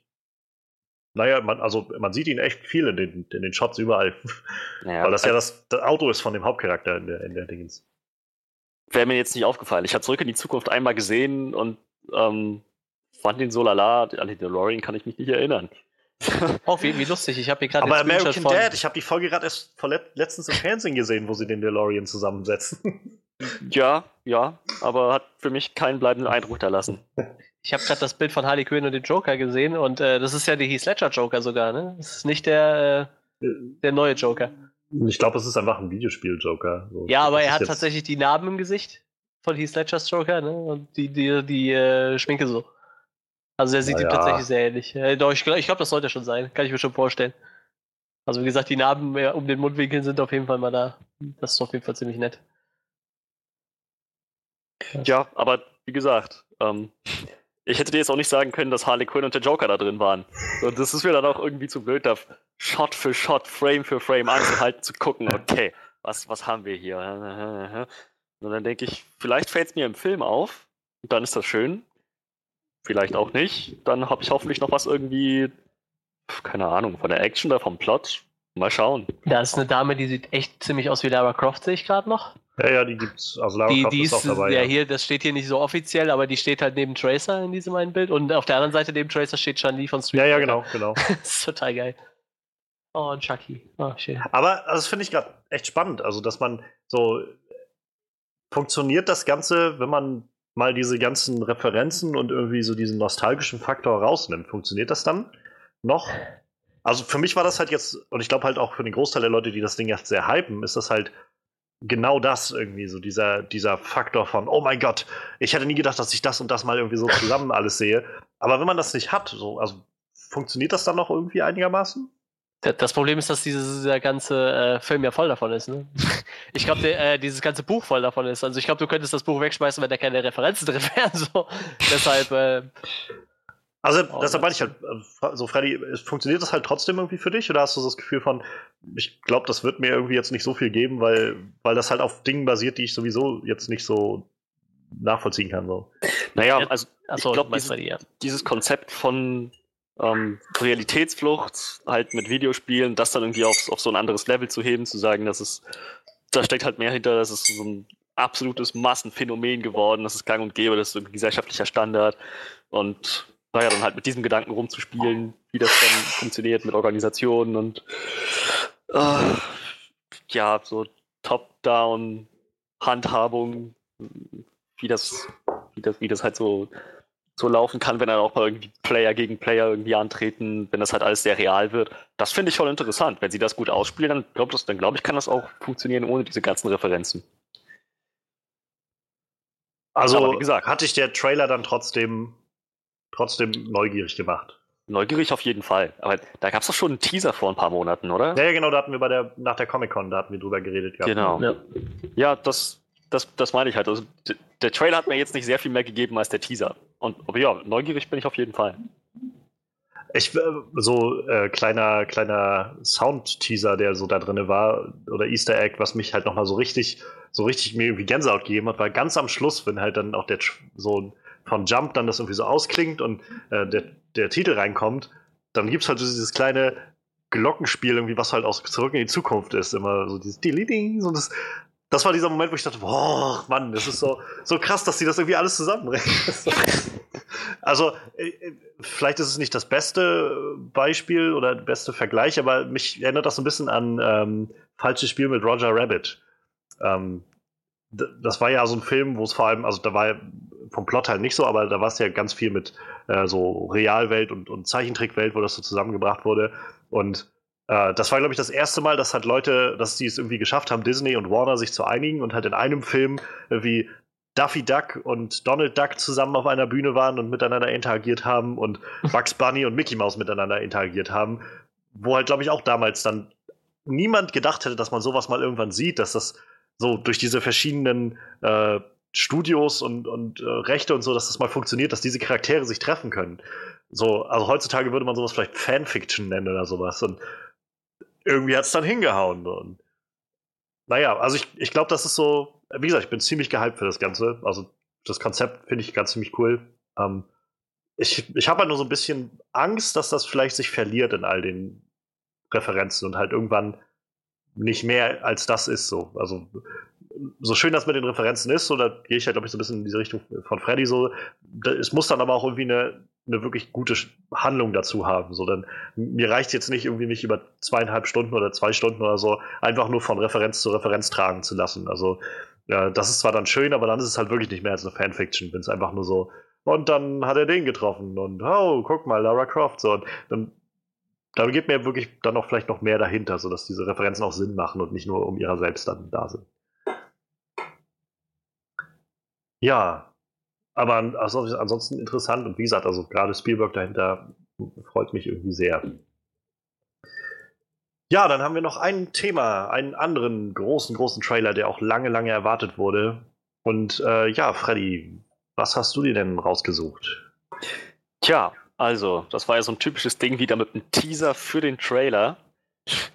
Aber ich, ich, ich finde, wir haben, ich finde, das, das ist irgendwie gerechtfertigt bei dem, bei dem Hype, der sich da ergeben kann. Und zwar gab es letzte Woche Freitag, ja, ne? Letzte Woche Ich glaube ja, ich glaube, Ja. Den- den ersten offiziellen vollen Trailer zu Jurassic World The Fallen Kingdom. Und ja, nach dem erheblichen kommerziellen Erfolg von Jurassic World. Sehr gut formuliert. Warum? Nee, also ich meine, es ist so, äh, man hätte auch sagen können, der Film hat irgendwie einen Arsch voll Geld eingespielt oder sowas. so, ohne dass es irgendwie erwartet hat. Das war so, so, so sachlich gerade formuliert. ähm, äh, jedenfalls nach diesem Erfolg war irgendwie schon ziemlicher Hype da. Es ist auf jeden Fall das Publikum da, das sich das gerne anschauen möchte, das irgendwie gespannt ist auf die Fortsetzung. Wurde jetzt viel, gab auch viele Gerüchte, so in welche Richtung das jetzt geht, ob die jetzt mal was komplett Neues versuchen, so irgendwie mal Dinosaurier gegen Zivilisation tatsächlich mal antreten oder so. Irgendwas in die Richtung. Naja, und jetzt kam der erste Trailer und war sehr actionbasiert, hat ähm, so die Grundprämisse auf jeden Fall ausgeleuchtet. Es geht im Prinzip darum, dass sich Owen und Claire und ein paar neue Charaktere und äh, Ian Malcolm auf äh, noch, noch auf Easter Nubla begeben, weil da ein Vulkan ausbrechen wird und das aller Wahrscheinlichkeit nach die gesamte Dinosaurierbevölkerung der gesamte Dinosaurierinhabitation vollkommen vernichten würde und sie wollen das eben aufhalten. Das ist der Plot, nehme ich mal an. Vielleicht kommt da noch einiges dazu. Wie gesagt, ein paar Charaktere waren zu sehen, die die noch nicht in Jurassic World zu sehen war, die auch noch nicht in, den, in der originalen Trilogie, ich will das gar nicht Trilogie nennen, die noch nicht im originalen Jurassic Park drin waren. Ähm, das heißt, das, das sind noch ein paar offene Fragen, wie es mit denen, wie die gehandhabt werden. Aber ja, generell Easter Nubler, Vulkanausbruch, Dinosaurier retten und im Kern stehen Owen und Claire. Diesmal keine nervigen Kinder, was ich ganz, was ich ganz schön finde. keine nervigen Kinder, von denen wir wüssten zumindest. ja, wie gesagt, der Trailer ist sehr actionbasiert. So. Das, das meiste dreht sich tatsächlich um, um Owen und Claire, wie sie vor einer gewaltigen Stampede von Dinosauriern wegrennen. Alle möglichen Arten dabei. Ich, ich habe jetzt nicht genau mitgezählt, wie viele Dinosaurierarten dabei waren. Es, es, waren, es, es so ein, so ein ziemlich bunter Mix aus Pflanzenfressern, Fleischfressern, alle möglichen Größen. Und alle schienen sie vor demselben Ding wegzurennen. Hm, ich nehme an, das war der Vulkanausbruch. Naja, und Owen schafft es gerade so zu diesem, dieser Gyrosphäre, die man schon aus Jurassic World kennt. Und wird dann von einem Carnotaurus gestellt, während Claire drin in Sicherheit ist. Und dann kommt Rexy und bringt den Carnotaurus um. Und so gern ich jetzt auch Spoiler-Alarm gesagt hätte, das ist genau das, was der Trailer macht. Der, der zeigt ganz genau das, ohne irgendeinen Hehl daraus zu machen, ohne das irgendwie spannend zu gestalten. So, boom. Rexy ist wieder da, es wird, gibt noch ein paar Shots, wie sie aufgeweckt wird und dann später rettet sie Owen von Carnotaurus ja, Dinosaurier fallen dann alle über die Klippe ins Wasser, zusammen mit der Gyrosphäre. Es sieht halt alles unglaublich cineastisch aus, wo ich, wo ich meine, das haben wir noch nicht gesehen in einem Jurassic, in einem Jurassic-Film. Dass das halt so, dass diese, diese Karte so ausgespielt wird, dass eben das mit Effekten so bombastisch gestaltet werden kann, die das auch voll ausnutzen. Finde ich sehr schön. Und ja, sie der Trailer macht so, erweckt so den Eindruck auf mich, als ob sie jetzt auch wirklich Wert darauf legen, noch mehr Dinosaurier da reinzupacken, noch mehr Dinosaurier-Action, so noch größer und noch bombastischer und gleichzeitig auch irgendwie das wenigstens ein bisschen charakterfokussierter zu machen als Jurassic World mit, mit Owen, dessen Beziehung da jetzt noch mit Blue, die er aufwachsen lassen hat, die er großgezogen hat, das nochmal in den Mittelpunkt rückt. Also auf mich macht das den Eindruck, als wäre das wird das ein Jurassic World Film der halt dezent charakterfokussierter wird als Jurassic World 1 und wesentlich Dinosaurier-Action bombastischer wird als Jurassic World 1. Und tja, ich finde das eigentlich echt ziemlich cool. Ich muss sagen, ich hätte mich sehr gefreut, wenn die neue Wege gegangen wären, wenn sie wirklich gesagt hätten, sie probieren mal ein neues Konzept aus, wenn sie eine äh, neue Richtung gehen mit ähm, naja, mit diesem Konzept Dinosaurier in unserer Zeit was, machen, was noch nicht probiert wurde vorher, was wir noch nicht gesehen haben. So jetzt mutet das so an, wie, das haben wir alles schon mal gesehen, auf die eine oder andere Weise, mit ein paar ganz kleinen Zusätzen, die vielleicht originell sind, aber so, das, das Zentrum ist mega fett bombastische Dinosaurier-Action. Und ich weiß nicht, irgendwie es ist gut genug. Ich freue mich auf den, auf den Film, so wie es jetzt gerade ist, nach dem Trailer. Aber ich weiß, da gibt es sehr unterschiedliche Meinungen zu. Wie geht's euch damit? So, soll ich mal, bevor Johannes seine Hasstirade anfängt, noch reinspringen? mach ruhig, mach ruhig. Nee, also. Äh, ich, was mich erstmal verstört hat, war diese Anfangsszene mit, mit, so, mit den zwei Hauptcharakteren, die fand ich so ein bisschen, ich weiß nicht, für mich war das eigentlich klar, dass die irgendwann mal zusammenkommen, aber das war jetzt irgendwie so eine ganz komische Einführungssituation für so einen Trailer. Also ich fand die auch irgendwie nicht gut gewählt, so, aber ich, ich, ich liebe diesen Triceratops so. Ich hätte am liebsten den ganzen Film nur Triceratops-Action so. Der kommt, glaube ich, nur einmal so aus dem Wand, Wald rausgelaufen, aber mein Fresse, das ist so ein eindrucksvolles Tier. das war so mein Lieblingsdino. Ja, das der, machen sie halt gut. Der, der, der Offsprecher, ist das eigentlich äh, ähm, ähm, Jeff Goldblums Charakter? Ich habe den nur Trailer nur auf Deutsch gesehen und ich könnte schwören, das ist ein neuer Synchronsprecher, aber ich bin mir nicht sicher. Naja, doch, das glaube, das ist er, ja. Müsste, ne? Ähm, ja, das, das, das, freut einen ja immer. Ich mag, den, ich mag den Schauspieler halt ziemlich gerne. Der ist halt ein bisschen durchgeknallt so, aber ist ein bisschen wie, äh, wie, wie Nicolas Cage so. irgendwie freut man sich immer, wenn man den, den sieht, weil der, der, der hat halt so einen totalen Rad ab irgendwie. Ähm,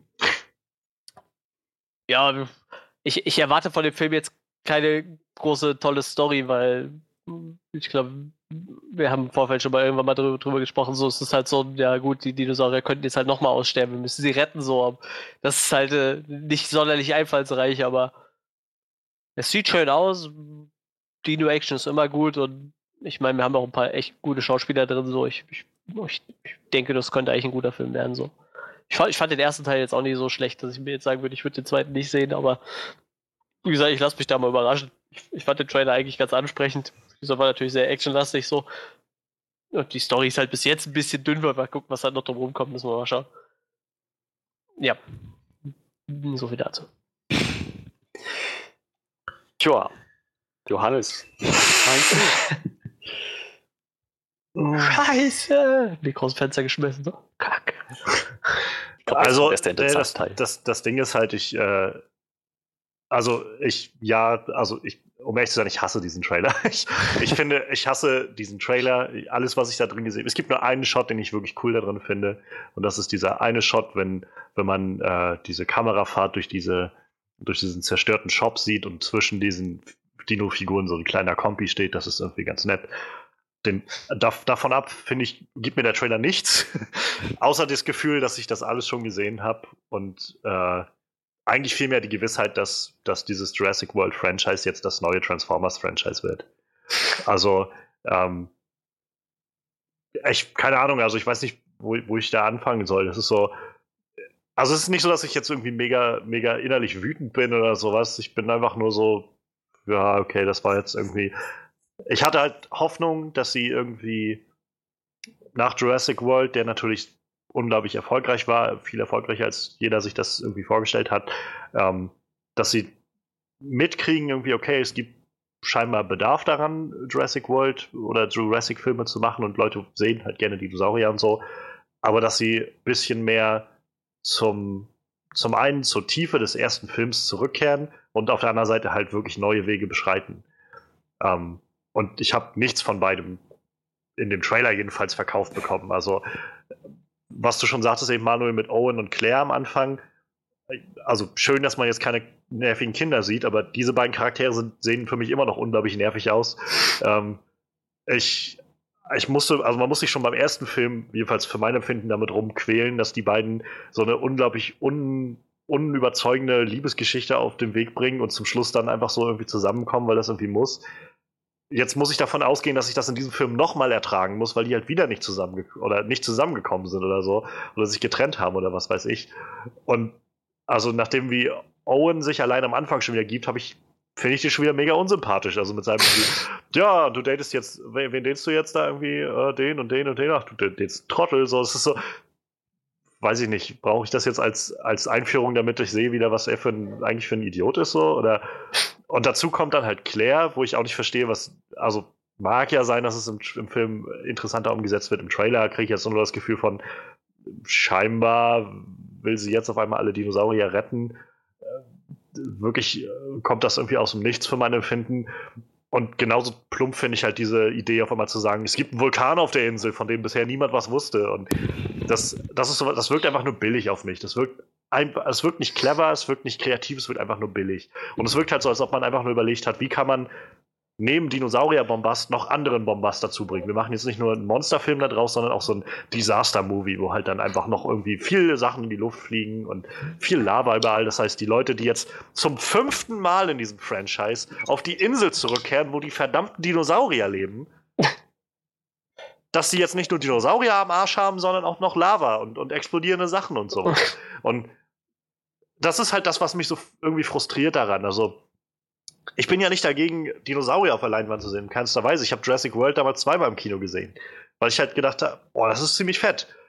Aber je älter dieser Film halt für mein Empfinden wurde und je öfter ich ihn dann nochmal irgendwo auf DVD oder sowas gesehen habe, umso mehr fiel mir halt auf, dass, wenn ich das dann nicht mehr auf der großen Leinwand habe, dann echt nicht mehr so viel davon übrig bleibt von dem ganzen Bombast, weil dann hänge ich halt zwischen diesen Szenen immer mit nervigen Charakteren rum, mit einem Plot, der irgendwie keinen Sinn macht, mit schlechten Dialogen und wie gesagt, allein dieser, dieser Dialog von äh, Bryce Dallas Howard und, und Chris Pratt am Anfang des Trailers deutet für mich schon mal an, dass sich daran nicht viel geändert hat. Und da hilft mir halt irgendwie die Vorstellung davon, dass ich jetzt halt möglichst viele auch mit Practical Effects gemachte Puppen und sowas dann sehe von Dinosauriern, hilft mir darüber jetzt irgendwie nicht hinweg zu sagen, das, das sieht trotzdem scheiße aus. Also, und dazu kommt halt dieser Moment wie, keine Ahnung, mit dem Carnotaurus oder sowas. Nicht nur, dass sie halt irgendwie so einen Moment darauf spoilern aus dem Film, das habe ich halt schon gesehen. So, das ist halt nicht so, nichts Neues. Das ist halt, sie haben jetzt einen, einen Raptor gegen einen Carnotaurus ausgetauscht. Das haben wir aber im ersten Jurassic Park-Film schon gesehen, dass sie halt, dass der T-Rex von der Seite kam. Und selbst da kann man schon die Frage stellen, wie soll das funktionieren? Also ich meine, niemand bekommt das mit, dass so ein riesiges Tier, das schleicht sich jetzt da an oder was und äh, sonst wackelt irgendwie mal die Erde, wenn der irgendwo auftritt, aber jetzt kann er sich da anschleichen, ohne dass einer da was merkt. Aber bei Jurassic Park war das wenigstens irgendwie ein verdienter Moment. So, das hat halt einen, einen epischen Aufbau alles gehabt. Und in dem Film habe ich das Gefühl, jedenfalls nach dem Trailer, dass sie jetzt das so darstellen, als wäre halt der T-Rex die ist jetzt halt nicht einfach nur, Rexy ist halt nicht einfach nur ein T-Rex, sondern sie ist halt eine der Guten. So, sie ist jetzt die Heldin sozusagen. Das macht für mich nicht viel Sinn. Ian Malcolm ist dabei. Ja, ich persönlich würde mich nicht wundern, wenn die einzige Szene, die er hat, halt diese Gerichts, äh, dieser Gerichtsprozess da ist oder was das ist, oder diese Anhörung. Ähm, und auch diese Art und Weise, wie er das halt sagt irgendwie und dann halt zum Schluss nochmal diesen Life finds a way. So, das ist halt schöner Spruch, aber das wirkt halt so, als ob er weiß, dass das sein, sein, seine Catchphrase ist, so, als ob er das halt irgendwie ständig den Leuten sagt. So.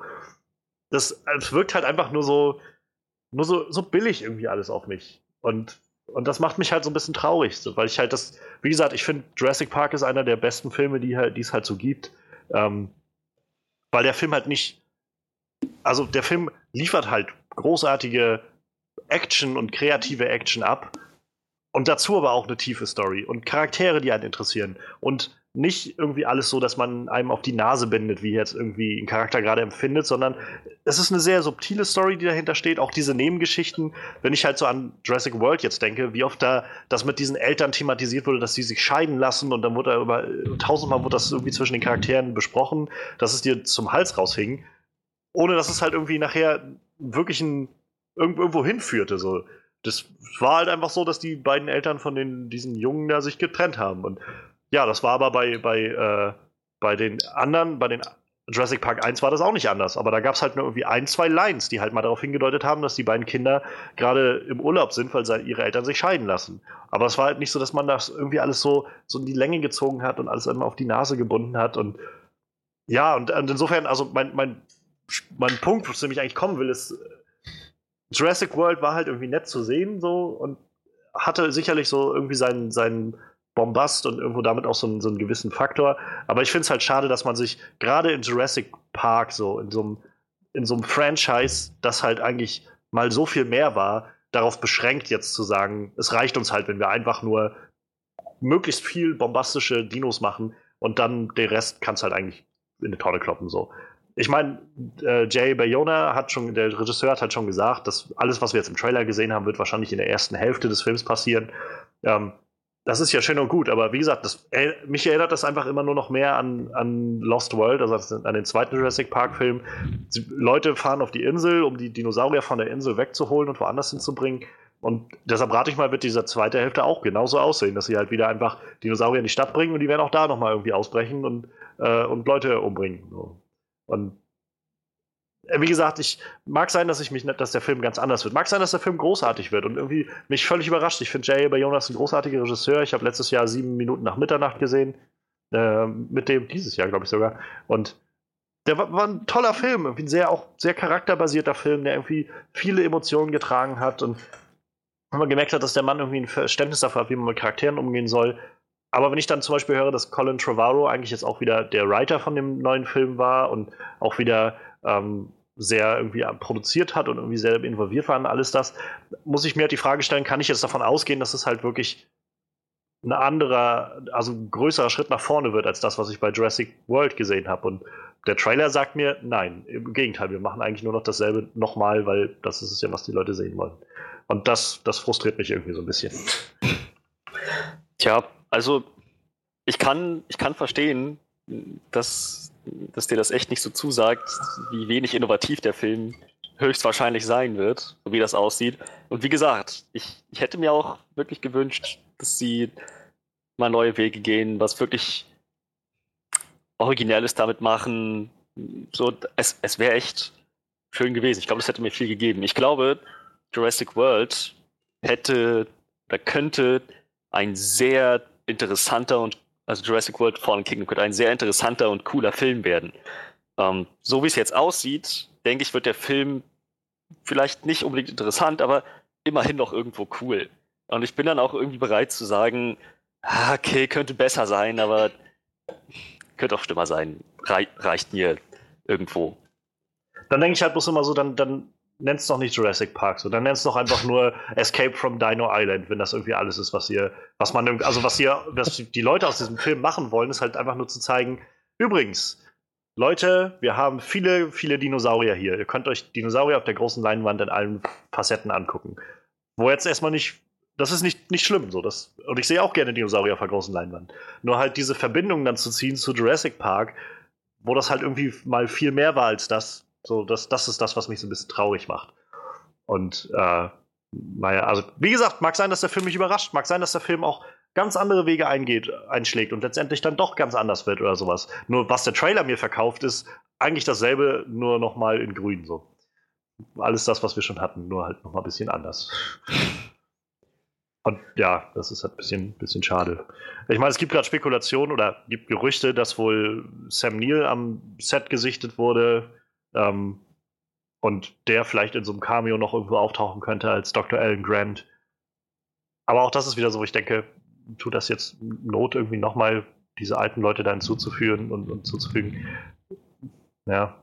Das ist so, Star Wars kommt jetzt diese Woche raus, der neue. Und wie oft wurde jetzt im Netz darüber gelästert, so dass halt Star Wars Episode, äh, Episode 7 viel zu sehr war wie Episode 4 und dass der neue ja bloß nicht so sein soll wie der alte so. Und dann kommt halt irgendwie der nächste Trailer für Jurassic World, der irgendwie sagt, zum fünften Mal machen wir genau dasselbe. Und alle sagen, ja, ist doch, ist doch okay. So, das, das verstehe ich irgendwie nicht. Naja. Aber das ist, glaube ich, auch eher meine Meinung. Also ich glaube, der Großteil der Leute hat diesen Trailer ja auch sehr positiv aufgenommen und sagt halt, ich will mich mal wieder als Kind fühlen und so. Und sicherlich ist da auch was dran und das will ich halt auch niemandem nehmen. Also ähm, insofern es werden genug Leute das gucken, glaube ich, da, ohne Frage. Und ich werde ihn mir auch angucken. Also ich meine, machen uns da nichts vor. aber ich, aber es ist halt, es ist halt irgendwie schade so, für meine Finden, nach dem, was ich bisher gesehen habe. Naja, also was, was den Star Wars-Vergleich angeht, wie gesagt, ich fand Star Wars war auf gar keinen Force Awakens war kein schlechter Film. Überhaupt nicht. Ich fand halt nur, dass sie halt diesen, diesen Plot eins zu eins nochmal gefolgt sind. Ich habe schon den Eindruck, dass sie sich bei, bei, bei The Fallen Kingdom noch ein paar neue Sachen ausdenken. Nicht viele, aber immerhin, naja, ein paar. Naja, aber dazu muss ich, also dann finde ich aber wieder, wir hatten jetzt aber auch schon vier Jurassic Park-Filme davor, die im Prinzip alle dasselbe waren. Und, und irgendwie ein Star Wars-Film, der jetzt so ein bisschen halt grobe Storybeats von dem anderen Film irgendwie übernommen hat. Ja, also ich, ich finde, Dinosaurierfilme leben halt extrem von ihrer Action. wenn, wenn Star Wars so ein Franchise wäre, das einfach nur von Lichtschwertkämpfen lebt, dann wäre, glaube ich, auch Force Awakens überhaupt kein Problem gewesen, dass es nicht so innovativ gewesen ist, weil es so richtig einfach nur von Anfang bis Ende bombastische Laserschwert-Action gegeben hätte. Aber Star Wars hat ja irgendwo diesen Anspruch zu sagen, ja, diese interessanten Charaktere und die Reisen, die sie durchmachen. So bei und Jurassic World The Fallen Kingdom ist, klar gibt es Charaktere und irgendwie machen die auch, glaube ich, was Interessantes durch, vor allem mit Owen und, und Blue, dem, dem, dem Raptor-Weibchen, das er großgezogen hat.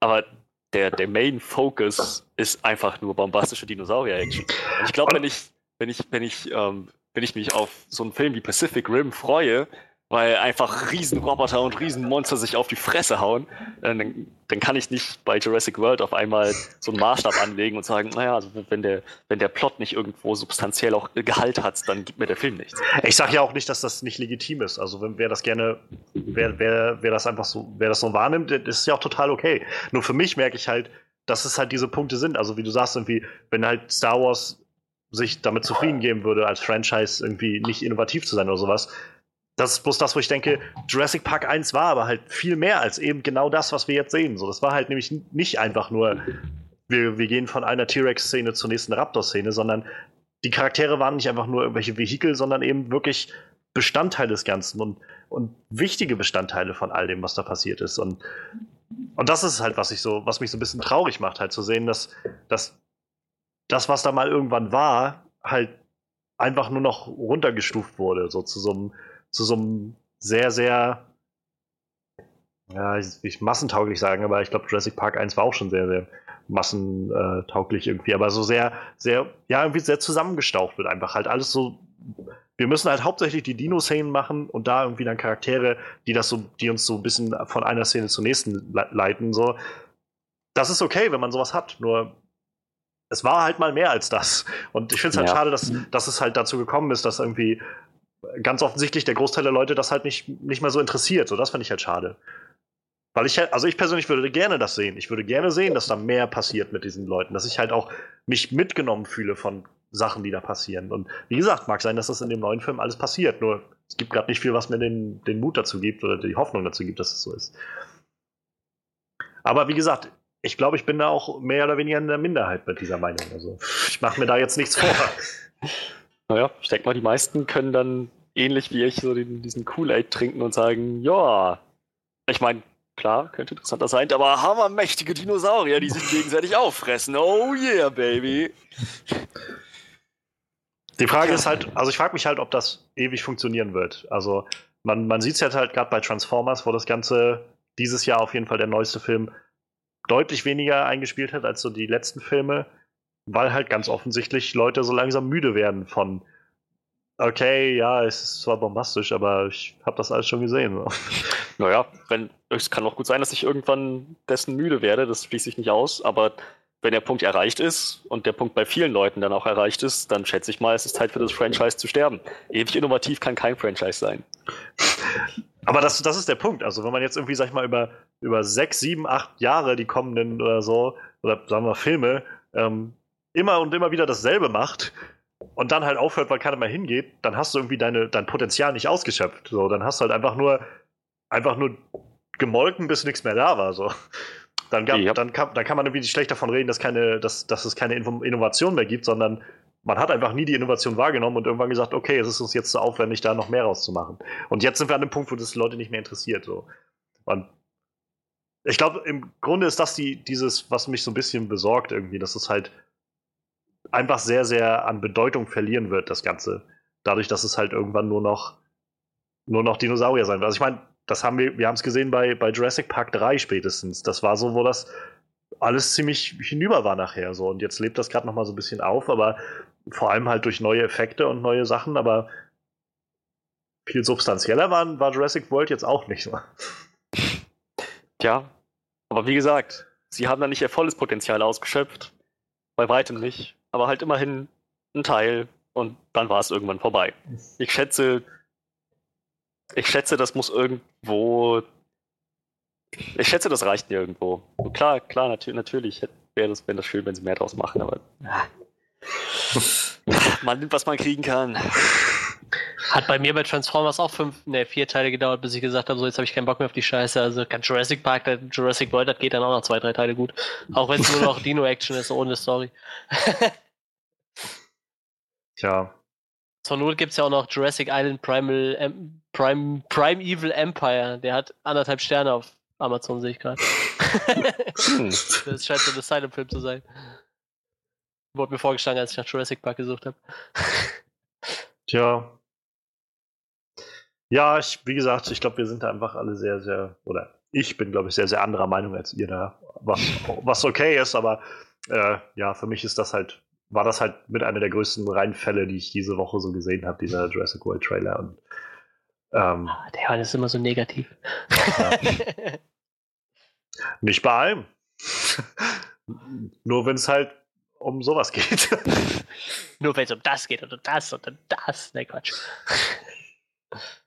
Naja. Ja, mal gucken. Eventuell werden mich ja, wird mich jetzt der nächste Trailer nochmal irgendwie rüberziehen können, so, aber ich bleibe erstmal sehr skeptisch. Aber auch da, lasst uns gerne wissen, was, was ihr davon haltet, von dem neuen Jurassic World Trailer Fallen Kingdom. Ähm, ich bin gespannt, ob, ob noch mehr Leute so denken wie ich. Ich glaube fast eher nicht, aber äh, lasst es uns trotzdem gerne wissen, was ihr davon haltet.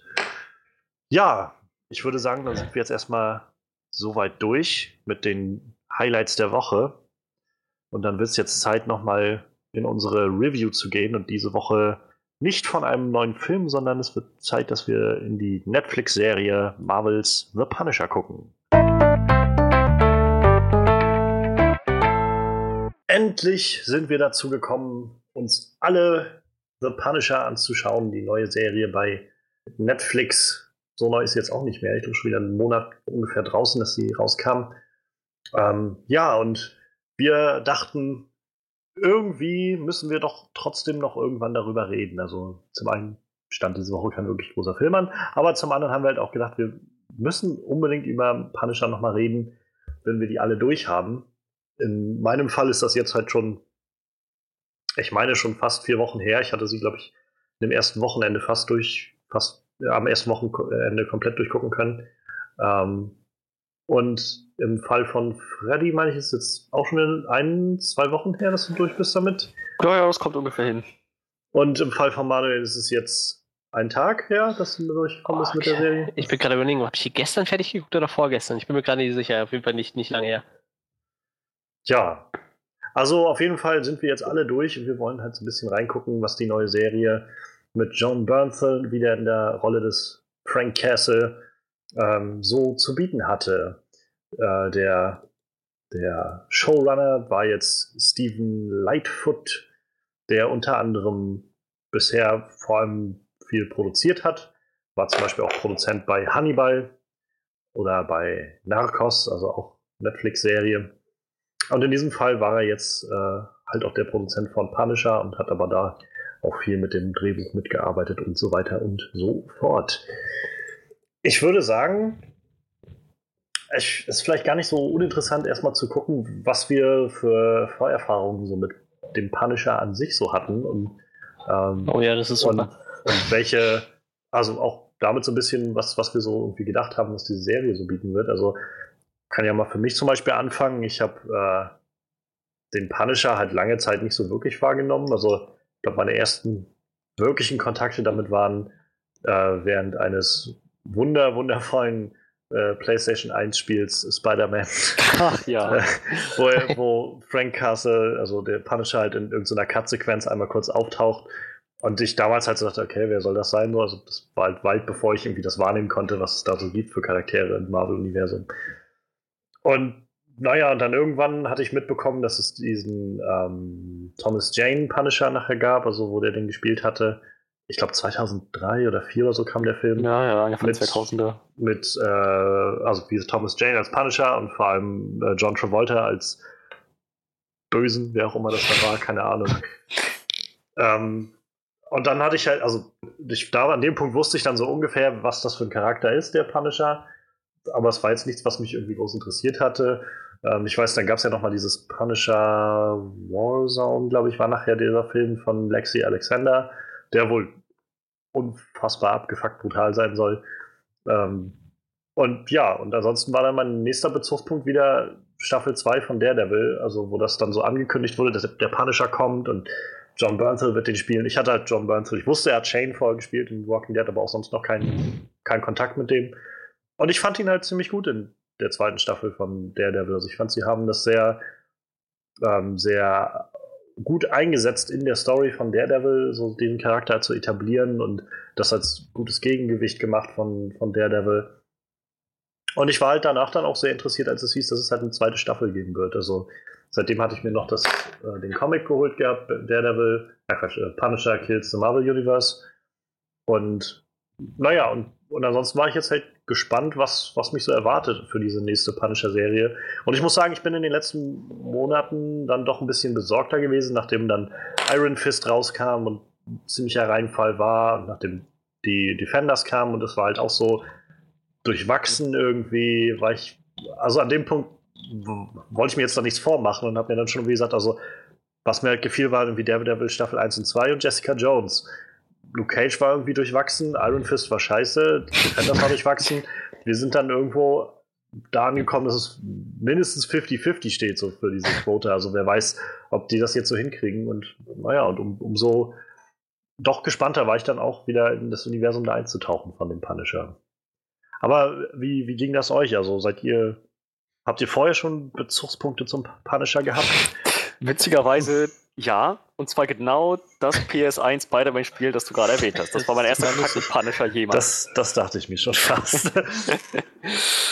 äh, ja, aber ansonsten, hm, du hattest mich schon, ich, ich habe halt Daredevil Staffel 1 und 2 gesehen, du hattest mich dann äh, kurz vor Staffel, bevor ich mit Staffel 2 angefangen habe, gerade als ich bei den ersten zwei Folgen oder so war, noch letztes Jahr in England, hast mich darauf hingewiesen, dass Frank Castle kommt und dann dachte ich, ja, okay, naja, mal schauen. Hm, so Punisher klingt ja nach so einem ziemlichen Revenge-Konzept und ich dachte mir, das würde mir höchstwahrscheinlich gefallen und sie haben ihn auch echt super gut in diese Serie mit einintegriert, hat eine gute Rolle gespielt. John Bernthal hat halt echt überzeugt, auch als die Figur. Naja, und dann hat es ja nicht lange gedauert, bis rauskam, er kriegt eine, kriegt eine eigene Serie. Ein Solo, nicht mal ein Spin-off, einfach ein Teil dieses Marvel-Film, ähm, ähm, ähm, Fernseh-TV-Universums, Netflix-Universums. Und ja, da habe ich, hab ich mich auf jeden Fall drauf gefreut. Ich meine, waren jetzt eigentlich tatsächlich Leute daran beteiligt, die auch Daredevil gemacht haben? Ich glaube nicht. Also nee, nicht so, neu, ja. Wenn ich das richtig sehe, dann nicht wirklich. Also der Showrunner jedenfalls war IMDb nach nicht weiter beteiligt daran und ich rate mal, dass der sehr, also der jedenfalls so die maßgebende Figur war für das alles, was da passiert ist. Ähm, bei der Level, ich, das waren halt noch andere Showrunner und da war ja im Prinzip die, der eine von denen, der bei Staffel 2 war, hatte ja jetzt äh, Defenders auch gemacht gehabt. Der Stephen S. Knight, glaube ich, der jetzt ja auch Pacific Rim macht. Also ich glaube, okay. es war nicht niemand weiter mehr so, also vom kreativen Team rate ich mal, war jetzt vielleicht noch ein paar Leute da, aber der Großteil kam wirklich aus neuer federführender Spitze, glaube ich. Okay. Naja, aber selbst dann, das Marvel-Netflix-Universum hatte von dem, was ich gesehen habe, bisher immer gut abgeliefert. Aber dazu muss man sagen, ich habe Iron Fist nicht gesehen, ich habe Luke Cage nicht gesehen und ich wünschte, ich hätte Jessica Jones nicht gesehen. Ähm, aber ja, der, der Devil 1 und 2, die Staffeln waren echt cool. Dementsprechend dachte ich so, wenn sie, wenn sie den Punisher wie aus Daredevil 2 irgendwie eingefangen kriegen und das gut rüberbringen, dann dürfte das eigentlich ein sicheres, ein sicheres Ding sein dass mir das hoffentlich gut gefallen wird. Und ja, das R-Rating hat mich irgendwie schon von vornherein sehr angesprochen. Und ich dachte, ja, irgendwie ist das genau das, was man so erwartet von der Punisher-Serie. Halt echt Brutalität. Naja, und so war ich dann auch dann drauf eingestellt. Ich habe erwartet, eine brutale, dramatische Action-Serie zu kriegen mit einem sehr, sehr geplagten und gebrochenen Hauptcharakter. Ja, dann hast du leider nicht das bekommen, was du wolltest, ne? Nein, Quatsch. War leider alles Friede, Freude, Eierkuchen. Das ist total lustig, dass es bei euch alles mit Videospielen zusammenhängt, denn ich hatte nämlich tatsächlich so, äh, da war ich noch Azubi und dann haben wir einen neuen Arbeitskollegen bekommen und der hat mir dann so, so von so einem brutalen Spiel erzählt. Da kannst du so einen Typ spielen und der packt dann schon mal Leute und hält ihm den Kopf unter eine Fensterscheibe und klatscht die dann zu und so. So, ja geil, dann PlayStation 2 Spiel. Das war dann äh, Marvel's Punisher als PlayStation 2 Spiel. Das gab es tatsächlich.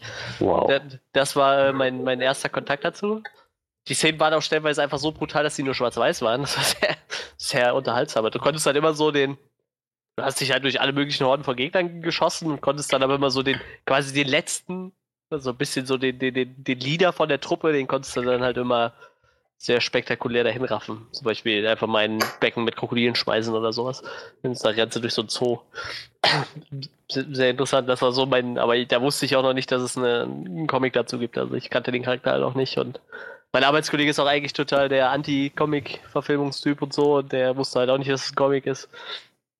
Und dann habe ich irgendwann ein paar Jahre später mir, glaube ich, Civil War gekauft und da ist der Punisher hat er eine relativ große Rolle eigentlich. Eigentlich nur in den, in dem Hauptcomics nur im Hintergrund so ein bisschen so. Er rettet zum Beispiel Spider-Man aus, aus der Kanalisation, aber. Äh ist der nicht da in, in, Civil War so ein bisschen so der, so, so, so diese dritte Kraft irgendwie, von denen alle sagen so, wir, wir haben jetzt zwar Krieg miteinander, aber Frank, wir wollen jetzt nicht, dass du hier noch mitmischst. ja, ja, so, so geht hier, er, er agiert auch quasi irgendwie nur so im Untergrund halt. Es gibt halt so eine Szene, da fällt halt Spider-Man oder rettet sich so in, den, in die Abwasserschächte und dann kommen halt so die, die Bösewichte so, weil die sich so denken, so wenn die sich da oben bekriegen, so dann, dann halten wir die Füße still und die finden halt dann so einen total zerlegten Spider-Man da unten und dann kommt halt der Punisher um die Ecke und und versucht die halt erstmal kalt zu machen.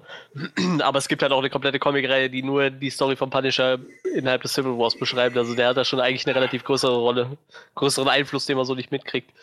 Wahrscheinlich äh, kümmert er sich auch so um die, die äh, Bösewichte, die noch so agieren, weil die anderen sind ja nur mit sich selber beschäftigt irgendwie.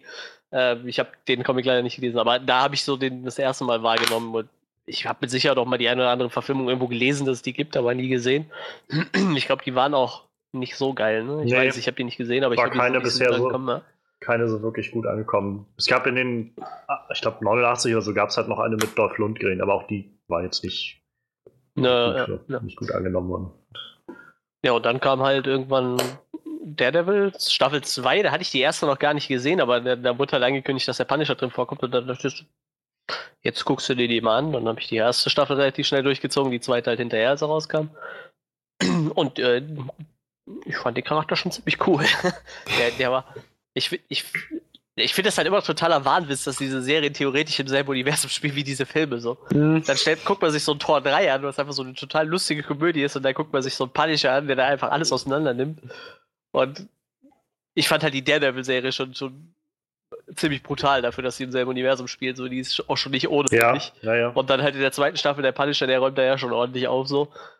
Und äh, ja, dementsprechend war ich dann auch, habe ich mich echt auf die Serie gefreut. So, irgendwann kam ja dann die Ankündigung so und dachte ich mir, das wird bestimmt, äh, das, das wird nett, das wird auch blutig, dachte ich mir so. Schön ist halt, Netflix kann sich halt einiges trauen, habe ich immer so das Gefühl. Bei denen ist das immer ein bisschen, ist halt nicht so, dass man da irgendwie aufs Kino gucken muss, ne? Mhm. Die haben ja ein bisschen andere Herangehensweisen an, an sowas, denke ich. Die haben ja da eher so ein Publikum für, glaube ich, für ein bisschen abgefahrenere Sachen. Ich denke mal, so, so in dem Stil hätte das als Kinofilm auf jeden Fall im MCU nicht funktioniert, glaube ich. Deshalb das wahrscheinlich da, nicht. Deshalb bin ich da schon ganz froh drum. So. Ich glaube, so als Serie, die halt theoretisch im selben Universum spielt, funktioniert das eigentlich ganz gut. Ich hoffe auch, dass dieser Charakter eigentlich nie in den Filmen auftaucht, so, weil der, der wäre einfach ein bisschen zu übel kommt so um die Ecke und ballert erstmal mit einem Maschinengewehr auf Thanos rum oder so. Das wäre schon ein bisschen absurd. Allein diese Vorstellung, wie er halt, so wie er das jetzt am Ende der Staffel dann vor allem ganz oft macht, so wenn er irgendwie so in seinen Rage-Mode schaltet und dann so einfach so auf Thanos losrennt irgendwie.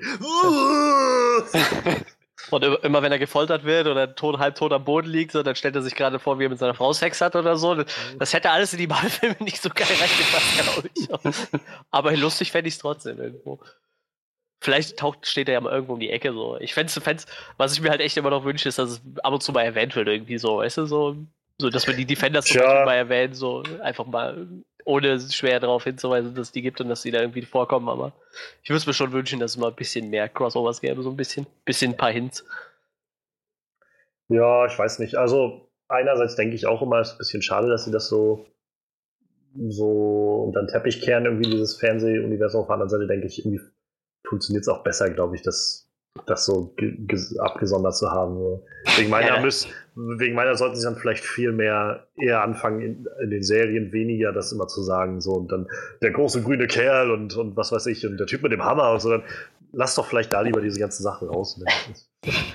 ja, ich, ich denke mir halt immer bei, jetzt kommt ja so dieses Talos-Ereignis, was ja wirklich so weltumgreifend ist, so, da kannst du ja nicht so in der Serie dann hergehen und sagen so, was ist denn da oben los? Hörst du mir mhm. egal, ich gehe hier so in meinen Untergrund so und kümmere mich hier um meinen eigenen Kram. So. Naja, Scheißegal, ob da Aliens das, rumrennen und so. Und so das wird sehr interessant, wie sie das alles aufgreifen, was dann ja. da jetzt der, der zweite Angriff auf New York oder was weiß ich dann bringen wird.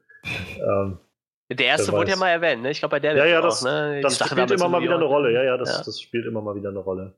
Bei, bei Luke Cage machen sie es auch. Ähm, da ist ein, ein Punkt, der in der Story auftaucht, dass da halt so eine neuen Waffen gemacht werden, die halt auch gegen Luke irgendwie was bringen sollen. Und die wurden wohl auch von Justin Hammer hergestellt, also von dem aus ja. Iron Man 2. Also sie ziehen halt schon noch so ihre Verbindungen, aber es bleibt halt dann doch immer bloß bei Erwähnungen von diesen Sachen. Ja, wie gesagt, aber ich, ich finde das immer ganz nett, wenn sowas kommt irgendwie. Dann hat man wenigstens noch, immer noch das Gefühl, es spielt im selben Universum, weil ja. vom Ton her passt es eigentlich überhaupt nicht zusammen. Also ich könnte mir jetzt nicht vorstellen, dass Tony Stark einfach hergeht und sagt, ich brauche einen Anwalt und ruft dann Matt Murdock an so, und der taucht dann da. ich glaube, das, das würde irgendwie nicht funktionieren. Lustig wäre es als für die Fans, aber ich glaube, es wird nicht funktionieren irgendwie. Ja, ja, ja. Ja, aber dann, dann lasst uns doch erstmal. Freddy will die ganze so Zeit irgendwas sagen. Ja, ich, nee, ich wollte nur sagen, wo, wo ihr gerade bei diesen ganzen Fernsehparallelen gewesen seid. So, ich habe halt ähm, letztens ein YouTube-Video angeguckt von dieser Szene in Daredevil Staffel 2, wo Frank Castle halt da im Knast durchdreht und die ganzen Insassen abschlachtet, die auf ihn losgehen. Ja, das ist mega gory, blutig überall, tödliche Verletzungen, Stichwunden ja, und halt auch John Burnt in seinem Rage-Mode. Also das ist eins Top-Kommentare darunter. Und jetzt muss man sich vorstellen, irgendwo in diesem Moment tanzt Baby Groot gerade zu 70er-Jahre-Musik. Ja. ja, genau. Also ich finde allein schon die Vorstellung, so im ganzen Marvel-Universum, dass äh, an irgendeiner Stelle gerade halt Baby Groot irgendwo zu tanzen und weiß ich, auf der Erde, auf der Erde halt gerade ähm, die, die Shield Harry Helicarrier irgendwie über DC abstürzen oder sowas. Das ist schon sowas, wo ich denke, eigentlich ist das schon ganz schön weit weg alles, aber hey, okay. da da gab es jetzt auf der Comic-Con so einen geilen Cosplay, der hat äh, einen Groot-Cosplay, nee, einen, äh, einen äh, Rocket-Cosplay gemacht und der hat in so einer kleinen Tasche dann so ein Baby-Groot sitzen. Fand ich total gut. so einen kleinen Baby-Groot in der Tasche. Sehr, Sehr schön. Ja, aber dann lass uns doch mal so unseren allgemeinen Eindruck der Staffel mal kurz so ein bisschen ausformulieren. Was, was, was meint ihr? Wie, wie habt ihr die, Sta äh, ja, die erste Staffel der, äh, Quatsch, der, die erste Staffel Punisher aufgenommen? Oh, ich, ich mag's blutig. Ich, ich, ich, ich stehe auf Blut. Ich, ich stehe auf John Burntal, ich stehe auf Punisher. Ich finde das super. Nee, also äh, tatsächlich habe ich, hab ich mich halt vor, im Vorfeld gefragt, was das für eine Serie wird, weil irgendwie. Ich weiß nicht, also ich habe so das Gefühl, in Daredevil läuft er halt komplett einfach nur Amok so. Ne? Da, da war halt zwar immer so, so eine kleine Story hin, dass er irgendwie schon ein sehr gebrochener Mann ist, so, aber im Endeffekt war der für mich nur da zum Amok laufen so. Und dann da habe ich mich halt schon gefragt, wie baut man das jetzt in eine Serie ein? Machst du da jetzt einfach 13 Folgen, wo so ein Typ einfach nur Amok läuft und gerade noch irgendwie für seine Rache sucht oder gibst du dem halt irgendwie noch so ein so eine, eine greifbare Story hinterher. Und ich finde, das haben die halt echt, echt äh, gut hingekriegt irgendwie. Ne? Also, wie gesagt, ich mag es halt sehr blutig so. Das, das hat natürlich voll gepasst. Und ich finde, das muss bei so einem Charakter wie Punisher halt auch sein, weil der geht nicht her, er schießt einen und äh, lässt dann gut sein. Oder der, der geht dann nicht her und äh, schießt gerade mal irgendeinen um und geht dann so. Der nimmt doch schon mal einen Vorschlaghammer und knüppelt mhm. irgendwelche Leute zusammen. So, das muss halt sein. Und äh, ich finde, das hat Netflix schon echt schön gemacht. So, das haben sie echt gut getroffen. Ich bin also ich, ich finde, die Serie hat halt auch so, so ein paar Charaktere, wo ich so denke, die ziehen nicht so ganz, aber so im Groben und Ganzen fand ich so gerade das Hauptcast echt, echt ziemlich gut. Auch halt äh, sein, sein Sidekick da, Micro, den fand ich halt ziemlich geil. Ich, ich, ich dachte auch die ganze Zeit, das wäre ein anderer Schauspieler, bis ich dann gelesen habe, der ist es gar nicht, weil irgendwie gibt es noch einen, der genauso aussieht. Und, äh, aber ich, ich, ich, fand den echt groß, ziemlich großartig. Äh, wie gesagt, hat, hat mir gut gefallen, auch, auch so die, allgemein diese Beziehung zwischen den beiden fand ich ziemlich gut. Und wie gesagt, bei mir hat die, ich fand die Staffel super geil und ich bin echt froh, dass sie jetzt eine zweite Staffel angekündigt haben. Also ist schon, freue ich mich jetzt schon drauf. Tja, also kann mich anschließen. Ich fand halt, die Serie hat wirklich sehr von diesem, dieser blutigen Action gelebt, diesem sehr düsteren Ton. Das haben sie halt echt sehr, sehr gut hingekriegt. Ich hatte manchmal so ein bisschen das Gefühl, dass sie mit ihren Charakteren so leicht ins Holpern gekommen sind, was sie jetzt mit denen anfangen wollten und was nicht, wer jetzt wie viel Screentime bekommen hat und wer nicht. Aber letzten Endes war das alles trotzdem sehr spannend erzählt, toller Plot und naja, halt auch super gutes Schauspiel. Naja, und halt, wie gesagt, so für jeden Charakter, wo ich dann mal meinte, okay, vielleicht war das hier jetzt gerade ein bisschen nicht so angebracht oder vielleicht hätte ich mir hier ein bisschen mehr gewünscht. Da gab es dann aber auch wieder Agent Madani und Stein und halt, wie du schon sagtest, Micro, die halt alle in sich schon ziemlich coole Charaktere sind, die da auch untereinander miteinander so, so schön umgehen am Ende, führt alles zusammen. Ich fand das halt echt wirklich ziemlich cool. Ja, also ich mochte, ich mochte die Serie auch sehr. Also ich fand es war eine wirklich gute, gute Serie, die halt ähm, vielleicht ein bisschen andere Herangehensweise bei mir noch. Also ich hatte jetzt auch damit gerechnet, dass es halt ziemlich brutal werden wird, aber ich hatte halt auch gehofft, dass es halt neben dem Ganzen doch irgendwie ein bisschen mehr Tiefgang gibt und das gerade das hat mich halt sehr gefreut, dass sie halt äh, schon versucht haben zu ergründen, was genau, ähm, was genau Soldaten bewegt, die aus dem Krieg wiederkommen und so ein bisschen in diese PTSD-Geschichte halt tiefer abzutauchen. Und das, das fand ich halt schon irgendwie, das fand ich halt gut, dass sie sowas in Angriff genommen haben und so ein, ins Zentrum gestellt haben. Und letztendlich ist es ja genau das, was Frank in der ganzen Serie bewegt. So dieses, dieser Umgang mit dem, was er halt gemacht hat, aber auch mit, mit dem, was er irgendwie zurückgelassen hat oder zurücklassen musste und so. Das fand ich halt eigentlich ziemlich, ziemlich gut. Und das hat mir halt gut gefallen, gerade nachdem ich halt Iron Fist und, äh, und auch die, die Defender-Serie ein bisschen enttäuschend fand.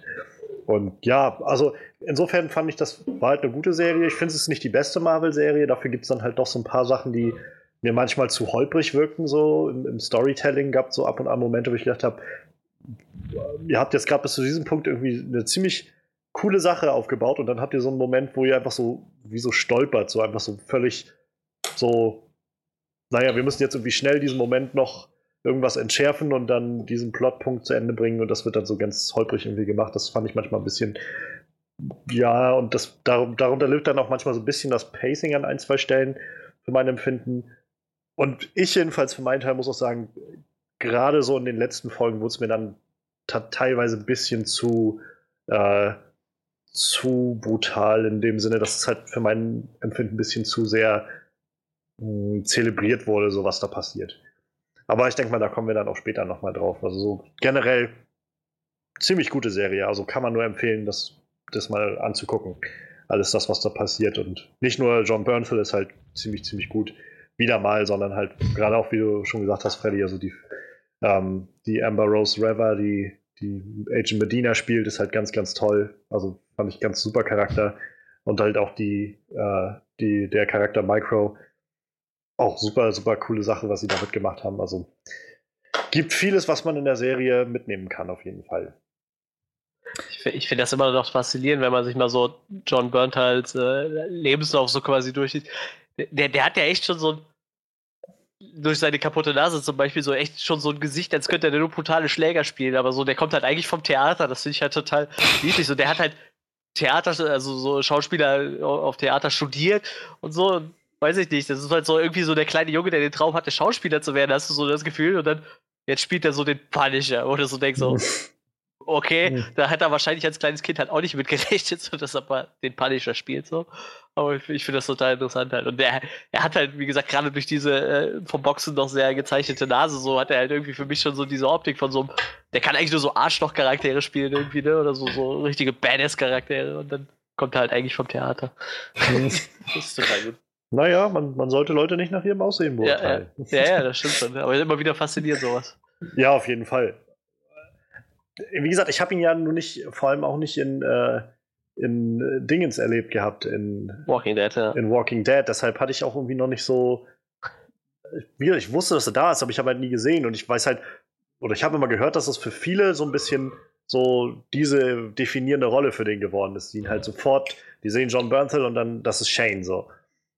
Das habe ich so ein halt Arschloch-Charakter halt, ne? Ja, ziemlich das habe ich halt nicht gehabt. So. Für mich ja. war halt irgendwie tatsächlich so der erste, die erste Begegnung mit ihm bei, bei Punisher und das, also bei, bei Daredevil Staffel 2. Und das war dann, wo ich so gemerkt habe, ziemlich, ziemlich guter Schauspieler, weil da waren halt auch nicht nur halt diese, diese Action-Sachen, sondern halt auch gerade diese ruhigeren Momente. Also ich immer noch eine der besten Szenen, finde ich, ist halt, wenn er äh, in, in, den Marvel Netflix-Serien so generell, wenn, wenn er und äh, Daredevil zusammen halt auf diesem Friedhof sind und er dann so von seiner Familie erzählt und sich so öffnet. Irgendwie das. Sehr, sehr guter Schauspieler halt einfach. Ich habe gerade gelesen, er hatte in einem äh, Justice League äh, Ze Zeichentrickfilm einen Charakter gesprochen. ich habe das zugelassen hat, das war 2016. ich habe gerade gesehen, dass er, dass er bei, äh, bei How I Met Your Mother mal in einer Folge dabei war. Was? ja. Welche? Äh, die Folge heißt Purple Giraffe von 2005. Und er spielt Carlos. Wer auch immer das ist. Ah, oh, doch. Oh Mann. das, äh, nee, beim besten Willen, das hätte das Baby Driver hat er auch mitgespielt. Ja, ja, da hat er mitgespielt, ja. ja. Den habe ich aber noch nicht gesehen. Und Wolf of Wall Street. Das war Sache. Krass. Hab ich, kann ich mich gerade gar nicht dran erinnern. Ich glaube, der, der macht sich halt in den letzten Jahren sehr. Also Ja, wie gesagt, also der, der ist auch scheinbar als Theaterschauspieler echt gefragt gewesen, so, ne? Ach du Scheiße. ja, ja, ganz genau. So, ich weiß, ich kann mich noch an die Folge erinnern, ich weiß noch, in welchem Kontext Carlos aufgetaucht ist, aber beim besten Willen, ich, hatte nicht mehr so dieses genaue Ja, Gesicht im Kopf. So.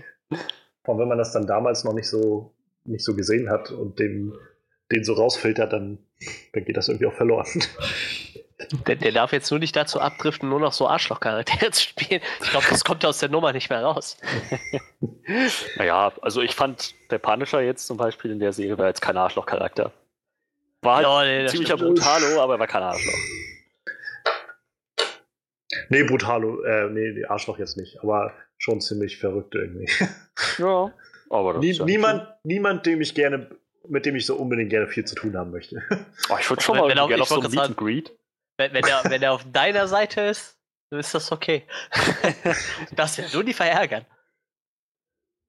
Also zum Beispiel Meet and Greet wüsste ich nicht, was mir das bringen soll. Der wird die ganze Zeit nur so Piss off. Go, go away. Job, keine Ahnung. Ich würde einfach mal I- 20 I Fragen will- stellen und I hoffen, will dass eat your sandwich and, and you can shut up. So. Ja, aber ähm, genau, lass uns doch da dann mal irgendwie einsteigen. Also wir haben ihn das letzte Mal gesehen gehabt am Ende von Staffel 2 Daredevil, wo er dann äh, so die, die Hintermänner hinter, seinen, hinter dem Mord an seiner Familie ausgeschalten hat und sich dann sich dann verzogen hat. Und dann war jetzt erstmal nichts mehr von ihm zu hören, während all den anderen Serien, die danach kamen. Und ja, wenn wir jetzt wieder einsteigen, sehen wir irgendwie, dass er so ein, also hat er noch die letzten paar Hintermänner irgendwie sich geschnappt, die dann noch entkommen sind von seiner Säuberungsaktion und hat sich dann zur Ruhe gesetzt. Oder mehr oder weniger irgendwie ab, ist abgetaucht, so als Pete Castiglioni, glaube ich, war sein Name. Und ihr arbeitet auf dem Bau, wo ich so gedacht habe, irgendwie, das ist interessante Aggressionsbewältigungstherapie.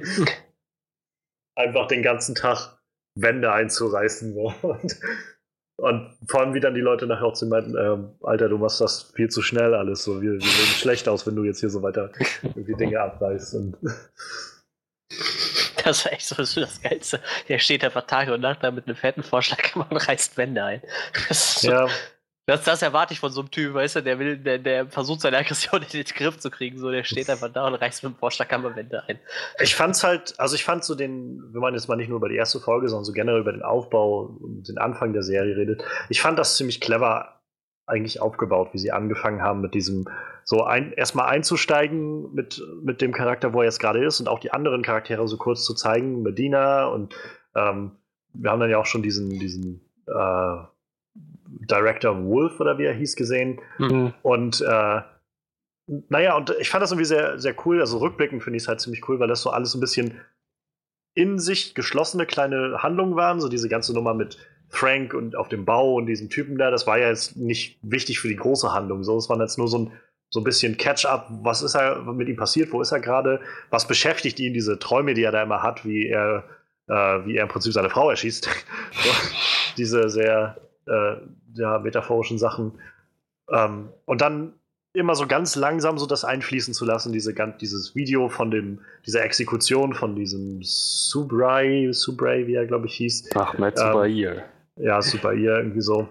Ähm, genau, und da, das fand ich ziemlich, ziemlich clever aufgebaut, dass sie jetzt so langsam Stück für Stück das alles eingebunden haben und man so, so das Gefühl hatte, irgendwie, wir sind so auf der Oberfläche und bald, sobald man sich halt ein bisschen tiefer gräbt, umso, umso mehr passiert da irgendwie überall auf der ganzen Sache. Das fand ich ziemlich gut und so hat mich das halt dann auch so ein bisschen beibehalten immer bei all dem. Das Einzige, was halt immer ein bisschen anders war für mich, war halt diese Story mit dem, mit dem Wilson, mit dem Soldaten, der da äh, aus Afghanistan oder wo der wiederkam und dann Ja. in dieser Selbsthilfegruppe war und danach und halt nicht damit klarkam irgendwie mit all dem, was er da so gemacht hat. Aber ja, also den Aufbau, so fand ich ziemlich gut, den Einstieg für alles das, weil ich mich schon gefragt habe, wo der Punisher eigentlich so geblieben ist in den letzten Serien, so überall. Äh, Was ich doch ganz nett fand, war so diese. Also, man konnte, finde ich, relativ gut nachvollziehen, wie wichtig so, so dieser Teamzusammenhalt so, so im Krieg halt war. Ja, Also jetzt zwischen, zwischen äh, Frank, dem, dem, ich weiß nicht mehr, wie hieß der Leiter von dem, von, von dem, von dem Ah. Kurs. ja, hm. Von dem Kurs? naja, von dem, von dem Selbst, von der Selbsthilfegruppe. Ach Curtis. so, ja. Was, was? Curtis. Curtis. Curtis, genau. Und, und zwischen halt äh, Billy Russo hieß der andere, glaube ich, ne? Mhm, ja. Also so, so wie, wie wichtig so dieses ganze äh, Team-Ding halt auch für die nach, nach dem äh, nach dieser Aktion halt ist, ne? Also na, nach dem Krieg, wenn man wieder zu Hause ist, so, dass die da immer noch total dran festhalten, so und deshalb, ich finde, das hat's halt, ich finde, das haben die halt richtig gut aufgebaut und so war halt so, dass so die letzten Folgen halt auch umso übler irgendwie, ne, wenn man dann sieht, wenn, wenn sowas halt irgendwie in die Brüche geht, so, aber und irgendwie aber trotzdem noch immer dieses, äh, eigentlich, sind wir wie Brüder, so, wir müssen eigentlich zusammenhalten, trotzdem Ja. irgendwo mitschwimmen, so, ne, B bis zu einem gewissen Grade halt. Das, das, ich fand Das das, meine das ich- war halt echt Das, mein, das meine ich halt, das fand ich so, so schön mit dieser ganzen Soldatengeschichte, die so da drin steckte. So von Anfang bis Ende haben sie es irgendwie super hingekriegt. Ich glaube, in der ersten Folge ist das auch gleich dieser Moment, wo Curtis in dieser Selbsthilfegruppe dieses, diese Metapher da irgendwie bringt mit diesem Typen, der sich irgendwie das ins, im Loch eingräbt und äh, dann ihm geholfen wird von jemandem, der halt schon mal auch selbst im Loch saß oder sowas. Und da, da, ich fand, das war halt super, um uns, um dem Zuschauer, vor allem halt, sag ich mal, jemanden, der halt nicht im Militär dient, irgendwie so ein bisschen ein Gefühl dafür zu geben, was für eine Mentalität so dahinter steckt bei Soldaten und bei Kameraden, die irgendwie zusammen gekämpft haben. Naja, und ich meine, am Ende der Folge haben wir dann halt auch unsere Aufnahme bekommen von Frank mit seinem Vorschlaghammer, wie er Mhm. äh, die Typen da in den Zement gehauen hat. So. I had a good home, but I left. So geil. Aber auch wieder so eine schöne äh, Szene, so dieser Typ, der dann versucht, einfach nur so ein bisschen sein Freund zu werden, so und irgendwie tut er dann so, als wäre ihm das egal, so und dann merkt man aber irgendwie so, nimmt ihm das schon mit, dass sich da einer seiner annimmt und dann rächt, rächt er ihn oder hilft er ihm ja quasi nachher. Ich, ich finde so, Ja. sowas wurde da echt immer schön, ich fand das irgendwie schön aufgebaut, so. Du wirkst so, Ja. als wäre das bei dir nicht so. es ist, nee, also ich meine, es ist halt, ich weiß halt nicht immer, immer noch nicht so recht, wie viel ich davon rein interpretieren kann, so in. Ich habe manchmal das Gefühl, dass Frank nicht mehr so als wie so ein normaler Mensch mit normalen Gefühlen funktioniert. So, er hat halt, habe ich immer so das Gefühl, eigentlich nur Extreme so in seinen, seinen, seinen Auslebungen so. Ja, ich, glaube, das ist aber auch wirklich so. Ja, das also, also sicher. bei mir kommt es auch so, so rüber auf jeden Fall so. Also Macht der ist Sinn. irgendwie. Das Einzige, wo man so denkt, so, da ist irgendwo so noch, dass er irgendwie noch zwischenmenschlich agieren kann, ist immer, wenn er mit der Frau von, von Micro ein bisschen so, wenn er ihr ein bisschen hilft im Haushalt oder mit ihr redet, so, dann da hat man so das Gefühl, irgendwo steckt da noch so ein normaler Mensch drin, der auch scheinbar so, Bis er dann dem Sohn irgendwie ein Messer an die Kehle. ja. ja, ja. Zwischendurch hat er dann mal wieder so ein Aussatz, aber das sind halt so die einzelnen Szenen, wo du so denkst, so, vielleicht, entweder kann er so gut spielen oder da steckt doch irgendwo noch so, ein- so ein Stück Mensch drin. Ich glaube, das ist halt einfach die Erinnerung an den Menschen, der er mal war, so das, was da noch drin steckt und ab und an noch so, gerade wenn er halt sich an seine, an seine Frau und seine Familie, also sein altes Leben zurückerinnert fühlt. Ich glaube, dann kommt das halt immer noch mal so ein bisschen raus. Aber genau das ist es ja. Also ich meine, wenn wir jetzt mal ganz zum Schluss bringen, das ist ja das, wovon er, glaube ich, ganz am Schluss redet, wenn er da in der Selbsthilfegruppe sitzt am, am Ende und meint halt so, es gibt halt jetzt irgendwie gerade nichts mehr sozusagen, keine Aufgabe mehr, keine, nichts mehr, womit er sich ablenken kann von davon, dass er eigentlich gar nicht weiß, wer er mehr ist, so, dass er einfach leer ist, so, und dass ihm das irgendwie Angst macht. So, das fand ich zum Beispiel, wenn wir jetzt mal gleich bei den positiven Sachen schon sind, fand ich zum Beispiel ein sehr, sehr effektvolles Ende, so dass so auf so einer ganz, ganz ruhigen Note alles enden zu lassen, einfach nur mit Frank, wie er in dieser Selbsthilfegruppe sitzt und sich öffnet und keine Musik, nur seine Stimme und dann ist halt auch mal Ja. Schluss und Ende. So. Hat also sehr guten Effekt gehabt. Ja, das stimmt. Ja, und äh, dann, dann lernen wir ja dann im Prinzip in den darauf, also über diese Folgen dann auch Madani kennen, die Ja. äh, ja so einer der, der Highlights für mich in der Serie eigentlich war. Ja. Ähm, die, die Police, was, FBI oder Äh, FBI? Medani, Medani war. Homeland Security. Ah, ja. Ja. das sind also viele verschiedene Institutionen. Ja, das stimmt allerdings. Ja, die ja dann da ankommt in, äh, in New York und auf der Suche ist nach dem Mörder ihres, ihres Partners, Ex-Partners.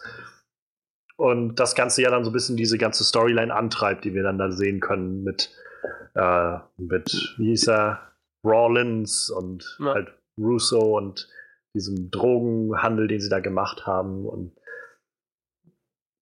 ich fand das, also ich meine, irgendwie, wenn ich so drüber nachdenke, hatte ich halt nie das Gefühl, dass dieser ganze Drogenhandel, dass das jetzt sowas also ich meine, das ist schon nicht, nicht cool, dass sie irgendwie mit den Leichen von Toten dann irgendwie Drogen schmuggeln so.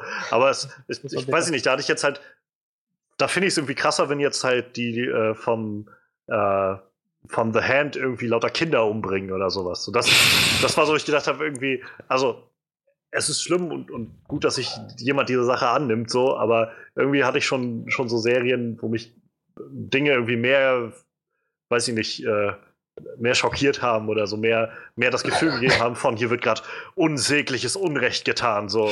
Also, weiß ich nicht. Killgrave war so, wo ich gedacht habe, das ist, das ist einfach nur ein abartiger Widerling, so, der irgendwie Menschen zu, einfach nur zwingt zu, zu Dingen, die er gerade toll findet, so und missbraucht und vergewaltigt, so. Und sie füllen halt Leichen mit Heroin. Das ist, wie gesagt, das ist, nicht, das ist nicht gut, aber das ist auf einer Skala von, von, äh, von, von schlecht bis, bis abgrundtief diabolisch halt nicht ganz so hoch wie, wie halt irgendwie Kinder umzubringen oder so. Deshalb hat das, für mich war das halt mehr wie so eine Folie, um halt irgendwie die Charaktere so, also John Burnsills, also Frank Cass halt irgendwie voranzutreiben und halt irgendwie mit Billy Russo wieder aufeinandertreffen zu lassen und so. Und letztendlich hat das ja auch alles ein bisschen andere Formen dann angenommen. Aber das ja, war ja ich, so der Startpunkt für das Ganze. Ich, ich finde halt das Schöne in den Serien, ne? Die, die, das ist halt nicht wie in den Filmen. Du hast halt so einen Bösewicht und hast das Gefühl, den siehst du sowieso nicht mehr wieder. Am Ende so in den Serien haben die halt die können halt viel mehr aufbauen, so, so wie, wie der Kingpin zum Beispiel aus Daredevil. Ja. Der wird in der dritten, vierten, fünften Staffel, je nachdem wie viel die Serie immer wieder auftauchen. So hast du so das Gefühl, der ist halt wichtig. Und ähm, ich finde, die haben halt in der Serie, ich finde halt diesen, diesen CIA-Agent halt so ich würde jetzt mal sagen, der ist vielleicht so der bisschen der Main-Bösewicht eigentlich, neben Billy Russo vielleicht, aber die haben halt einen viel cooleren für jetzt schon für die zweite Staffel vorbereitet. So. Billy, du hast ja. jetzt, ja, ja, du hast jetzt so, schon das, so einen richtigen Bezug zu dem Charakter, so du weißt, wo der herkommt, du weißt, wie der tickt und so. Und deshalb freue ich mich da jetzt schon wieder viel mehr auf den zweiten. Deshalb finde ich halt auch, ich, ich fand halt den, den, den äh, Rollins halt auch, ich fand den halt nicht sonderlich cool, den Charakter irgendwie. Nee. Äh, aber wie gesagt, dadurch, dass der Russo jetzt so cool eingeführt wurde und äh, ich meine, wenn man mal kurz, äh, weiß ich nicht, äh, Google anschmeißt und Billy Russo eingibt, weiß man auch, wozu er wird. Äh, ich finde, das haben die jetzt schon richtig cool eingebaut. So, ja. ne? Also da, da wird jetzt schon so ein richtig verbitterter Hass rein. rein auch, also Hut ab, Ben Barnes ist halt auch echt ein mhm, guter ja. Schauspieler gewesen für diese Rolle. Und ich habe halt, also ich meine, ich muss sagen, mich hat dieser Twist, den sie dann da in der sechsten Episode, glaube ich, gebracht haben, generell, das ist, glaube ich, so ein bisschen dieses Marvel-Netflix-Modell, all, fast alle diese Serien haben irgendwie immer so nach der Hälfte der Folgen dann auf einmal so, ein, so einen kleinen Wendepunkt, wo das alles nochmal anders wird oder so. Hier war es dann halt, wo dann rauskam, dass, dass Billy Russo mit Rawlins zu, zusammenarbeitet. Ja. Das hat mich zum Beispiel überhaupt nicht schockiert. So, das war, wo ich gedacht habe, okay, ich habe mir ja von Anfang an gedacht, dass Billy Russo irgendwie viel zu weiß ich nicht, irgendwie ja, hat er ja. so einen schleimigen Eindruck auf mich gemacht. Aber dann fiel mir halt im Nachhinein auch auf, als ich das irgendwo gelesen hatte, dass der bei Westworld halt auch mitgespielt hat. Und da hat er halt auch so einen, so einen, so einen schmierigen Arschloch-Typen gespielt. Und vielleicht hat mich das so unterbewusst irgendwie dann ihm misstrauen lassen oder so. Ich weiß es nicht genau, aber. Ähm, aber davon ab halt toller, also tolles schauspielerische Leistung, die er da macht. Und gerade also diese Beziehung, die er dazu äh, zu Medania aufbaut, ist halt so krass irgendwie. Das also ist so dieser, falsch ab dieser, diesem Punkt. Ja, natürlich. Und vor allem dann halt, also dieser Moment, wenn, wenn, äh, wenn er halt Sam Stein umbringt ja, und dann, dann dieser Cut kommt und er ihr das Blut vom Körper abwäscht. Das ist so, wo du das von dem Typen, den er gerade selbst umgebracht hat, mhm. so, und dann auch nur so tut und so. Das ist das halt, das halt richtig krasses Storytelling so.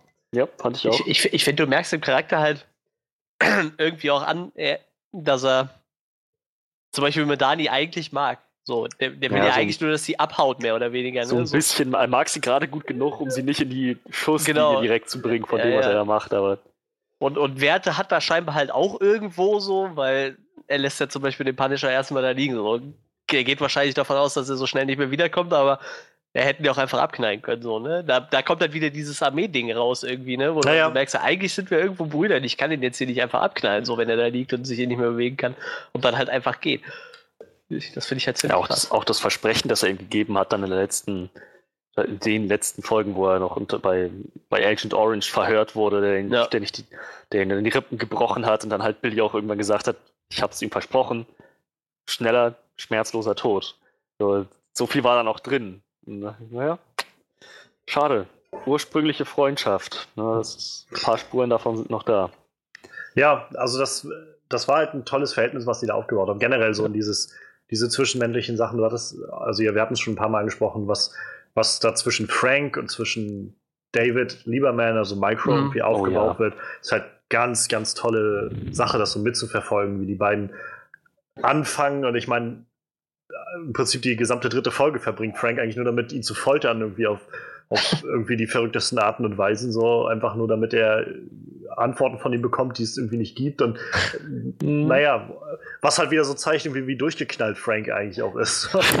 Obwohl ich ja sagen muss, dass er, dass er den ja echt. Äh, ich, ich, ich glaube, er hat so ein bisschen seinen Charakter analysiert und er foltert ihn ja vergleichsweise echt eigentlich noch fast harmlos so. Wenn man so überlegt, wie der sonst so drauf ist, so. Aber bei dem brauchst du Ja. halt auch nicht so viel. Der ist halt nicht so der willensstarke Typ, habe ich so das Gefühl. Naja, es ist halt. Frank wusste halt erstens, dass er bei ihm, glaube ich, echt nicht so doll die Daumenschrauben anlegen muss. Ja, ja, eben, das meine Und- ich ja.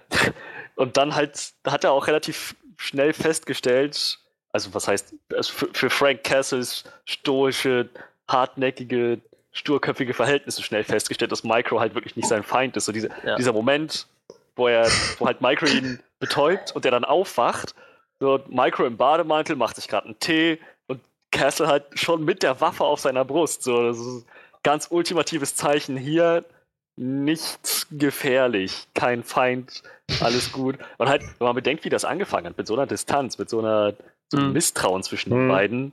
Und dann am Ende sieht man Micro, wie er danach dem Verhör mit Agent Orange über, über Castles blutigem Körper kniet und dann halt schon so am Heulen ist, mein Freund stirbt, mein Freund stirbt. Naja, das ist, das ist echt, echt ziemlich krass, wie sich das entwickelt hat. Das haben sie gut gemacht. Ja, also äh, ich fand halt gerade so diese verschiedenen Etappen, die konnte man halt so gut mit nachvollziehen. So wenn dann irgendwie Frank dann am Anfang David versucht so da klar zu machen, dass er halt nicht einfach nur ne daneben stehen kann die ganze Zeit und irgendwie alles beobachten kann, dass das halt zu nichts führt so und er eben dann so sagt, du musst jetzt auch irgendwie die Finger schmutzig machen, so mehr oder weniger und und dann auf der anderen Seite dann diese Momente, dieser Moment, als sie bei ähm, wie heißt er? Henderson waren, ähm, wo, wo dann das, diese Truppe hingeschickt wurde und so und äh, letztendlich dann David derjenige ist, der halt Frank dann retten kann und äh, Curtis alarmiert, damit er ihn irgendwie wieder heilt und so. Das, ich fand, das war halt ziemlich, ziemlich gut so aufgebaut, dass man am Anfang halt schon das, also man hat schon das Gefühl gehabt, die beiden brauchten sich gegenseitig, halt, also waren einfach angewiesen aufeinander und darauf hat sich dann halt so eine, so eine wirkliche Freundschaft entwickelt. Und ja, also der Moment am Schluss dann nach dieser Folterszene, wo er dann da ist, das war schon sehr, sehr, sehr, sehr eindrucksvoll. Und Ja. äh, ich muss sagen, mich äh, hat es tatsächlich auch sehr, sehr überrascht, als sie, äh, als sie halt dann äh, Davids Tod vorgetäuscht haben. Ähm, ich, ich bin tatsächlich davon ausgegangen, dass es das jetzt war, so dass David halt tot ist. So. Das hätte mich jetzt im Angesicht der Serie nicht gewundert. Ich, ich hätte, hätte einen, einen ähnlichen, weiß ich nicht, fast schon, äh, weiß ich, ja, irgendwie fast schon poetischen Effekt gehabt, dadurch, dass wenn er sich quasi jahrelang versteckt, um irgendwie wieder zurück zu seiner Familie zu kommen und letztendlich seine Familie retten kann, aber dabei dann drauf geht so. Aber Ich, ich, ich musste gestehen, ich konnte da nicht abwarten. Ich habe da kurz so bei Netflix die äh, einfach so mit der Maus über, den, über die Timeline gezogen, weil dann siehst du ja so, so Einzelbilder. naja, naja. Warte, Ich, ich, ich, ich dachte so, Alter, der kann doch jetzt nicht gestorben sein. Dann habe ich so über die Timeline gezogen und so, ach Gott sei Dank, da hinten steht er wieder. Ja, mich hat das Das tatsächlich gar nicht so, gar nicht, gar nicht so hinters Licht geführt in dem Sinne. Ich meine, klar, das ist eine ziemlich brutale Serie und Charaktere sterben links und rechts. So, also bei Carsten Wolf hat man das ja schon gesehen. Aber so, so wie sie das alles aufgezogen haben mit seiner Familie über Folgen und Folgen und dann halt noch mit dem, was er noch vorhatte, zusammen mit Frank, so die Charaktere, mit denen er immer noch in Verbindung stand, mit Madani, der ja auch noch viele Antworten schuldig war, da hatte ich so, irgendwie glaube ich das gerade nicht so ganz. Auch, dass dieser, dass dieser Homeland Security Typ ihm einfach mal so, ups, drei Schüsse in den Rücken jagt. Mensch, da, da hat mein Zeigefinger gezuckt. Dann dachte ich so, okay. Also ja, es besteht eine kleine Chance, dass er jetzt tatsächlich tot ist, aber so schnell und abrupt, wie das ging, so, so mir nix, dir nix, da dachte ich, na, so, da kam halt sein, sein, dieser Shot mit seinem, mit seinem Körper, wie er da auf der, der Leichentrage lag, in, in, dem, in, in dem Plastiksack aufgemacht und dachte ich, na kommt jetzt das Einatmen? Ja, ja, ganz genau. Ich war, auch echt froh darüber. Ich dachte, Micro war so ein toller Charakter. Und die hätte, das wäre echt eine Verschwendung gewesen. Das wäre echt so ein, so eine, so eine, ähm, nicht King's Beach, äh, Kingsman 2 Level Verschwendung gewesen, wie ich das, wie, wie, ich das fand, wie die das mit, mit, mit Pedro Pascal gemacht haben. Furchtbar schlimm. Aber ja, sie haben ihn dann, sie haben ihn dann doch leben lassen und er hat das, er hat am Ende auch das Happy End gekriegt. Das fand ich, das fand ich total schön. Ja, also insofern gut, dass Micro überlebt hat, auf jeden Fall. Mhm. Ähm, auch da halt diese Wiedervereinigung mit seiner Familie war halt dann schon sehr schön mit anzusehen, nach dem, was man so alles erlebt hat mit den Charakteren. So, es war halt, es war halt irgendwie so ein bisschen, und das haben, damit haben sie auch irgendwie nicht gespart, so diese, so ein bisschen diese Vergleiche zu ziehen, so zwischen Frank und, und Micro, irgendwie so dieses, diese unterschiedlichen Sachen irgendwie mit der eine, der halt seine Familie verloren hat unwiederbringlich und der andere, der irgendwie auch seine Familie verloren hat, aber irgendwie immer noch darauf hofft, dass es, dass sie wiederkommt und so. Das, und irgendwie dann halt Frank, der so mittendrin stand. Also ich war halt auch so froh, dass sie da jetzt nicht unnötig irgendwie so ein, so ein Love Triangle draus gemacht haben oder ja. sowas, sondern das, also hätte sowieso schon nicht zu Frank gepasst, aber dass Frank halt auch irgendwie dann derjenige war, der gesagt hat, äh, von Anfang auch in dem Moment, wo sie ihn geküsst hat oder sowas und zurückkam, dann das hast du sowieso gesehen, aber ich will deine Frau nicht so. Und mhm. ähm, das war halt ziemlich, ziemlich gut. Wie gesagt, ein bisschen seltsam fand ich diese Momente, wenn er dann irgendwie dem Sohn da irgendwie das Messer an den Hals hält, um ihm irgendwie zu sagen, hey, hör auf, dich wie ein Arschloch zu verhalten. da würde ich halt, weiß nicht, also wenn die Mutter das wüsste, so, ja, äh, ja, ja, ich dürfte ich mit dem Sohn, kann, ich, ich rede sonst mal mit deinem Sohn, okay.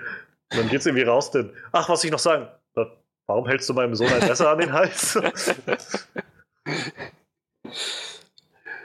Tja, naja, sie muss ja nicht alles wissen. Sie, sie, muss ja auch nicht wissen, dass Micro sie ein ganzes Jahr lang im Prinzip beobachtet hat. Ja, ich, sie, ja. sie haben es jetzt mehr oder weniger harmlos dargestellt, aber ich will gar nicht wissen, was hat, Micro da alles das auf seinen halt, Kameras aufgezeichnet hat. Das waren halt so ein paar Momente, wo ich mich dann halt gefragt habe irgendwie. Also, also es gab auch diesen Moment, wo sie, glaube ich, äh, ich weiß gar nicht, war sie irgendwie wütend auf Frank oder so. Auf jeden hatte sie irgendwas halt auf, den, auf so ein Bild geworfen, weil eine Kamera drin war.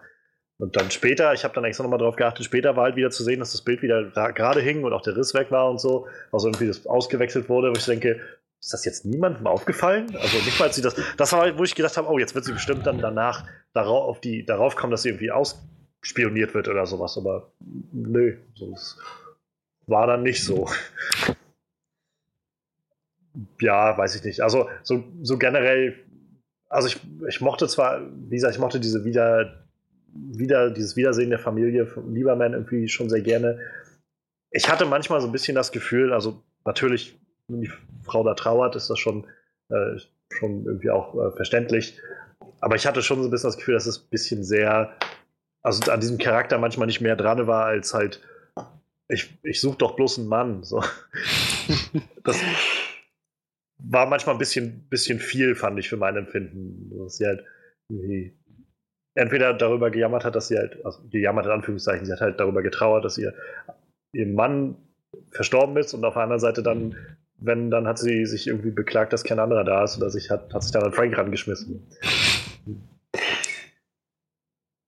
Aber Tja, das nur ja, aber das, also. ja. Ich, ich, mache übrigens immer denselben Fehler bei Marvel-Serien. Ne? Ich, ich, will mich immer über Charaktere informieren und lese mir dann immer irgendwelche Artikel zu den Charakteren durch. Und meistens sind immer die ersten Sätze voll die miesen Spoiler. ich sehe irgendwas so, ich, ich denke mir jetzt, zieh mir jetzt aus dem Finger und liest du so und dann so, ja, das ist der, der Charakter und äh, irgendwann wird der erschossen. Oder weißt du, so, so Sachen liest du dann die ganze Zeit und so, oh, ja. fuck, das wolltest du jetzt gar nicht wissen. Aber da ist auch mal die Frage, inwiefern das halt zutrifft. Ne? Also ich ja. meine, Jedenfalls, wenn es an den Comics angelehnt ist. Sehr schön fand ich zum Beispiel gerade bei Medani, den Charakter gibt es halt nicht in den Comics. Den haben ja. extra für diese Serie geschaffen und das halt sehr, sehr gut gemacht. Ähm, aber so wie Karen Page, die wir ja auch nochmal sehen in der Serie, ähm, die ja letztendlich eine ganz, ganz andere Richtung einschlägt in den Marvel Comics. Und bisher deutet sich jetzt jedenfalls noch nicht so an, dass sie in diese Richtung gehen wird. Ich hoffe, dass sie es nicht machen. Ähm, oder wenn dann halt mit dem nötigen Feingefühl, so, weil ansonsten ich, also ich mag halt Karen Page, vielleicht wenn wir da auch gleich nochmal drauf kommen, ich mag Karen Page sehr gerne, ich mochte sie in Daredevil Staffel 1 und 2 schon sehr gerne. Ähm, meiner Meinung nach hätte sie auch mit, äh, mit Matt zusammenkommen müssen, aber das ist eine andere Geschichte. oh, was, was, was ist mit, äh, mit, mit Foggy? Mit dem hätte sie doch auch zusammenkommen müssen. Hm, weiß ich nicht, zwischen, zwischen denen habe ich jetzt nie so wirklich gefühlt, dass es da gefunkt hatte, hätte zwischen denen. Hm. Naja. Ich fand's halt, ich fand's halt ein bisschen doof, dass er in Staffel 2 dann irgendwann Karen gegen Elektra eingetauscht hat, so als ob das so das Selbstverständlichste der Welt war. Irgendwie. Das weiß ich nicht. Aber ist auch, wie gesagt, ist eine andere Geschichte. äh, davon ab mag ich sie halt echt gerne, also den Charakter sehr gerne, den sie da aufgebaut haben. Vor allem, weil sie ihr seit der der Staffel 1 halt echt eine tolle Story-Arc irgendwie gegeben haben, so von, von diesem, in der ersten Folge war sie halt ein Opfer, so ein Opfer, das völlig am Ende war und so. Und über Staffel 1, Daredevil Staffel 2 und Defenders haben sie sich halt so zu so, so, einer sehr, sehr selbstbewussten, starken Reporterin irgendwie aufgebaut. Und das mag ich halt, mochte ich sehr gerne. Und es war irgendwie schön, sie halt auch in der Staffel nochmal wieder zu sehen. Gerade zum Schluss hat sie ja dann nochmal ein bisschen mehr zu tun gehabt. Ähm, aber ich fand halt auch manchmal war sie so ein bisschen verschwendet, so in einigen Szenen. Da war das dann irgendwie, gerade am Anfang, war sie irgendwie, weiß ich nicht, als, äh, als Frank dann irgendwas von David Lieberman gehört hatte oder von Micro und er dann halt sie kontaktiert hat nach Ewigkeiten und sie dann eigentlich nur so einmal kurz so einen Exposition-Dump gemacht hat, so übrigens, diese Information hier und dann war sie erstmal wieder weg für die Hälfte der Staffel so. Ähm, das fand ich ein bisschen seltsam. Und ich habe mich halt gefragt, wie sie an die ganzen Informationen kommt. Also, dass halt Lieberman scheinbar noch lebt und sowas. Und wenn sie das rausfinden kann, warum kann das nicht wer anders rausfinden? Ich dachte, Lieberman hat sich da irgendwie abgesichert. Und das, also das war das, was ich am Anfang meinte, so ab und an diese Stolpersteine, irgendwie, wo ich immer so denke, hm, das war irgendwie ein bisschen weird gerade. Ja, ja. Aber insgesamt fand ich, haben sie Karen dann doch ja. noch ganz gut ausgekostet. Also gerade die, die letzte Folge, in der sie auftaucht, diese, diese ganze ähm, Geschichte mit dem Überfall auf den Politiker, wo sie halt dabei war. Also, so eine intensive Szene, so, also so eine intensive Folge ins, insgesamt. Ja. Und dann aber halt auch gerade die, die Szene, wo, wo sie zusammen mit Frank irgendwie einen Weg finden muss, so die Bombe zu entschärfen, von also Wilsons Bombe zu entschärfen. Einfach nur über so ganz sachte Kommunikation, so nonverbale Blicke. Also das, das war echt ziemlich, ziemlich krass. Das haben sie, das haben sie super umgesetzt. Finde ich eine der stärksten Szenen in der ganzen, in der ganzen Serie. So, ja. Ich, boah, hier kann gerade so viel schief gehen. An einer Stelle ist Wilson ja auch einfach nur zurückgezuckt und sie hatte da zum Glück noch ihre Finger weggenommen vom Kabel, sonst hätte sie das falsche Kabel gezogen. Oh, meine Güte. Ja, auf jeden Fall. Also das, das haben sie halt echt ziemlich, ziemlich gut dann da nochmal kulminieren lassen alles. Und ich war halt dann noch ganz froh irgendwie, also wenn wir vielleicht schon mal jetzt so auf diesen Weg kommen mit der mit der Lewis Walcott-Wilson-Geschichte. Wie, wie kam die denn bei euch an, dieser ganze Plot? Das war ja so ein Subplot, der sich irgendwie so vom Anfang an dann durchgezogen hat, immer mal so nebenher gesponnen wurde und dann zum Schluss so, ich glaube Folge 11, dann so diese Kurve gekriegt hat und wieder zusammengelaufen ist mit Franks Geschichte, diese ganze Nummer mit äh, Lewis Wilson. Ich finde, das war eigentlich der, der sch schlechteste Subplot irgendwie. Also ich, ich, ich weiß nicht. Also so, ich fand den so als Charakter relativ interessant, wie er dann halt noch draußen war und in seinem Graben gelegen hat, so, aber dann nachher diese Entwicklung zum, zum Pseudo-Selbstmordattentäter, das, ich weiß es nicht. Ich, das war mir, ich erwarte halt, äh, ich habe schon einen durch, total durchgeknallten Charakter in der Serie, so den Punisher, so, ich brauche halt nicht noch einen, so, wo, bei dem ich halt nicht so tief, äh, tiefen Einblick in seine Psyche gekriegt habe über die Serie, so, deshalb war das irgendwie, ich weiß nicht. Ich meine, so zum, zum Plot vorantreiben war es vielleicht ganz nett irgendwo, aber ich hätte es jetzt nicht für nötig gefunden, diese ganze Substoryline da irgendwie. Dafür hat der Charakter mir irgendwie nicht genug gegeben, finde ich. Ja, also wir haben es schon gerade eben gesagt, sie haben es nochmal ganz, ganz sehr gut aufgelöst dann am Ende, aber bis zu dieser Folge hatte ich so irgendwie das Gefühl, es ist interessant, auf jeden Fall, aber wie steht das jetzt mit dem Rest so wirklich in Verbindung? Er ist in Curtis Gruppe, in dieser Selbsthilfegruppe, aber das war es dann auch schon mehr oder weniger. Ja, ich, ich weiß nicht, also für mich war das irgendwie so. Also ich finde die Story an sich sehr interessant, die er da gemacht hat, und ich finde, der Schauspieler hat das halt auch sehr, sehr großartig gemacht. Ähm, Daniel oh, ja. Weber heißt er, diese, diese, diesen PTSD-kranken Soldaten zu spielen. Also auch wie er dann da, weiß ich, wie er da am Anfang die Waffe auf seinen, seinen Vater mhm. zielt oder sowas, oder sich dann da im Garten ein Loch buddelt oder so. Und das war halt alles, wo ich dachte, das ist schon echt verdammt krass und wichtig, irgendwie das zu sehen. Das Problem, was ich dann nur ab einem gewissen Punkt hatte, war, dass sich das einfach so, so unverbunden gefühlt hat mit dem Rest, so disconnected irgendwie. Und dann, dann hatte ich halt immer das Gefühl, dass halt, wenn dann die Folge dann auf einmal zu seiner Storyline rüber geswitcht ist, dass man dann halt, wie du gerade schon sagst, Freddy, wie sich so fragt, was, äh, oder Manuel, was, wie, wie hängt das jetzt zusammen mit dem Rest? Und dann, dann, ja, dann, dann guckst du halt irgendwie so, ja, es ist zwar irgendwie interessant, aber irgendwie nimmt man es gerade echt so das Pacing aus der ganzen Folge für mich raus, weil das halt immer wieder von den Sachen, die ich gerade mitverfolgt habe, wegcuttet und ich nicht weiß, was, was es jetzt alles gerade bringen soll. Und es war dann irgendwie ganz nett, dass es dann nochmal so zusammen zum, zum, zu einem gewissen Endpunkt führte. Ähm, aber ich weiß auch, also wegen meiner hätten sie diese Story halt ehrlich gesagt rauslassen können, so aus der ganzen Staffel. Denn, um ehrlich zu sein, also ich weiß halt noch nicht so ganz, was sie damit bezweckt haben. Sie haben halt, sie haben halt irgendwie so ein paar Themen damit immer versucht anzusprechen, auch das fand ich manchmal ein bisschen sehr plump, muss ich sagen. Also sie haben dann versucht, so eine Waffendebatte irgendwie über diesen Charakter und seine Story da irgendwie einzubauen. Fand ich jetzt ehrlich gesagt nicht sehr gelungen. Also weder mit dem Typen, der da irgendwie seine, da irgendwie vom, vom Senat oder was das war, protestiert hat oder vom Gericht und, der da irgendwie gesagt hat, nö, wir dürfen uns hier unsere Waffen nicht wegnehmen lassen oder sowas, als auch dieser komische Politiker, der irgendwie die Waffen verbieten wollte oder sowas und das, ich fand, das war irgendwie so überhaupt, das war so wie, wir, wir, wir wollen uns jetzt mal dieser, dieser Frage widmen. Wir haben hier schon so eine Serie, wo es so ganz viel darum geht, dass irgendwie jemand mit Waffen völlig freidreht. Ähm, und da müssen wir jetzt auch mal so ein bisschen Waffenpolitik ähm, damit irgendwie anstreben und irgendwie ansprechen. Und dann haben sie es aber nicht wirklich gemacht für meine Empfindung. War das halt nur so ein, ja, das gibt halt diese Position und diese Position und äh, beide sind irgendwie dämlich deshalb gucken wir uns jetzt an, wie der Punisher einfach doch weiter einfach Leute über den Weg schießt. So. Und das fand ich halt irgendwie nicht so wirklich gelungen. Und halt auch dieser, dieser Moment, in dem er dann Karen schreibt und sagt irgendwie, ja, dass sie ihn unterstützen soll, weil er ja im Prinzip, sie hat ja damals auch Frank unterstützt und so.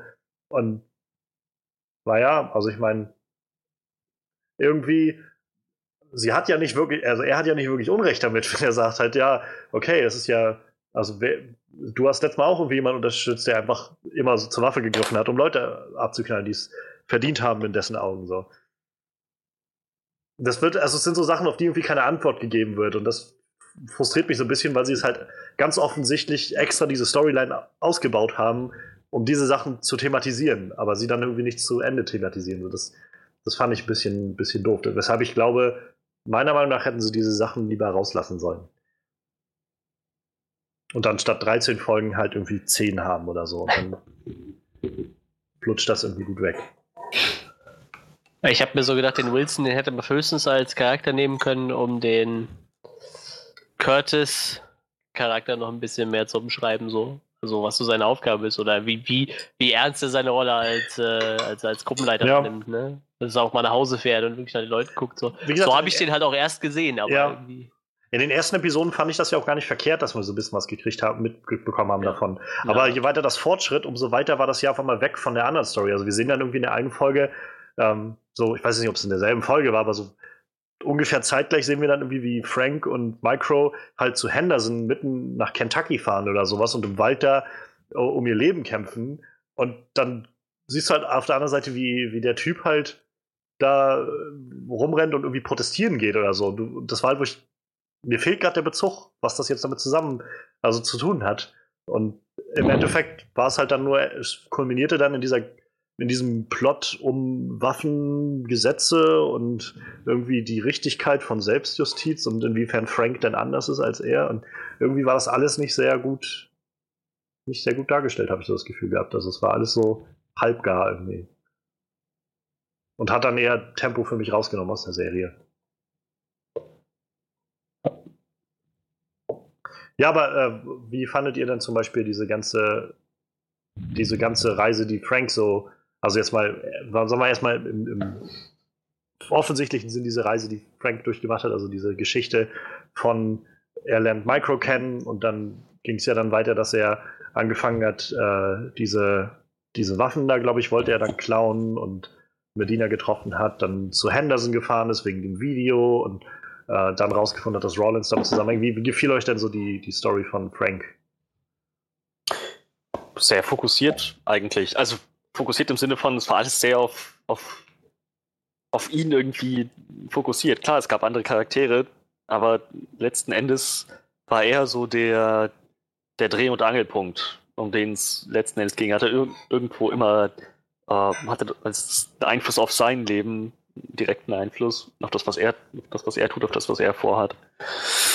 Naja, also gerade diese Hintergrundgeschichte mit Agent Orange, ich, ich, den Charakter an sich fand ich jetzt nicht so berauschend, aber diese, halt der, der, der Hintergrund, den, den er hat, noch mit Billy und mit, ähm, mit Frank, so das, das zu sehen, fand ich halt sehr interessant.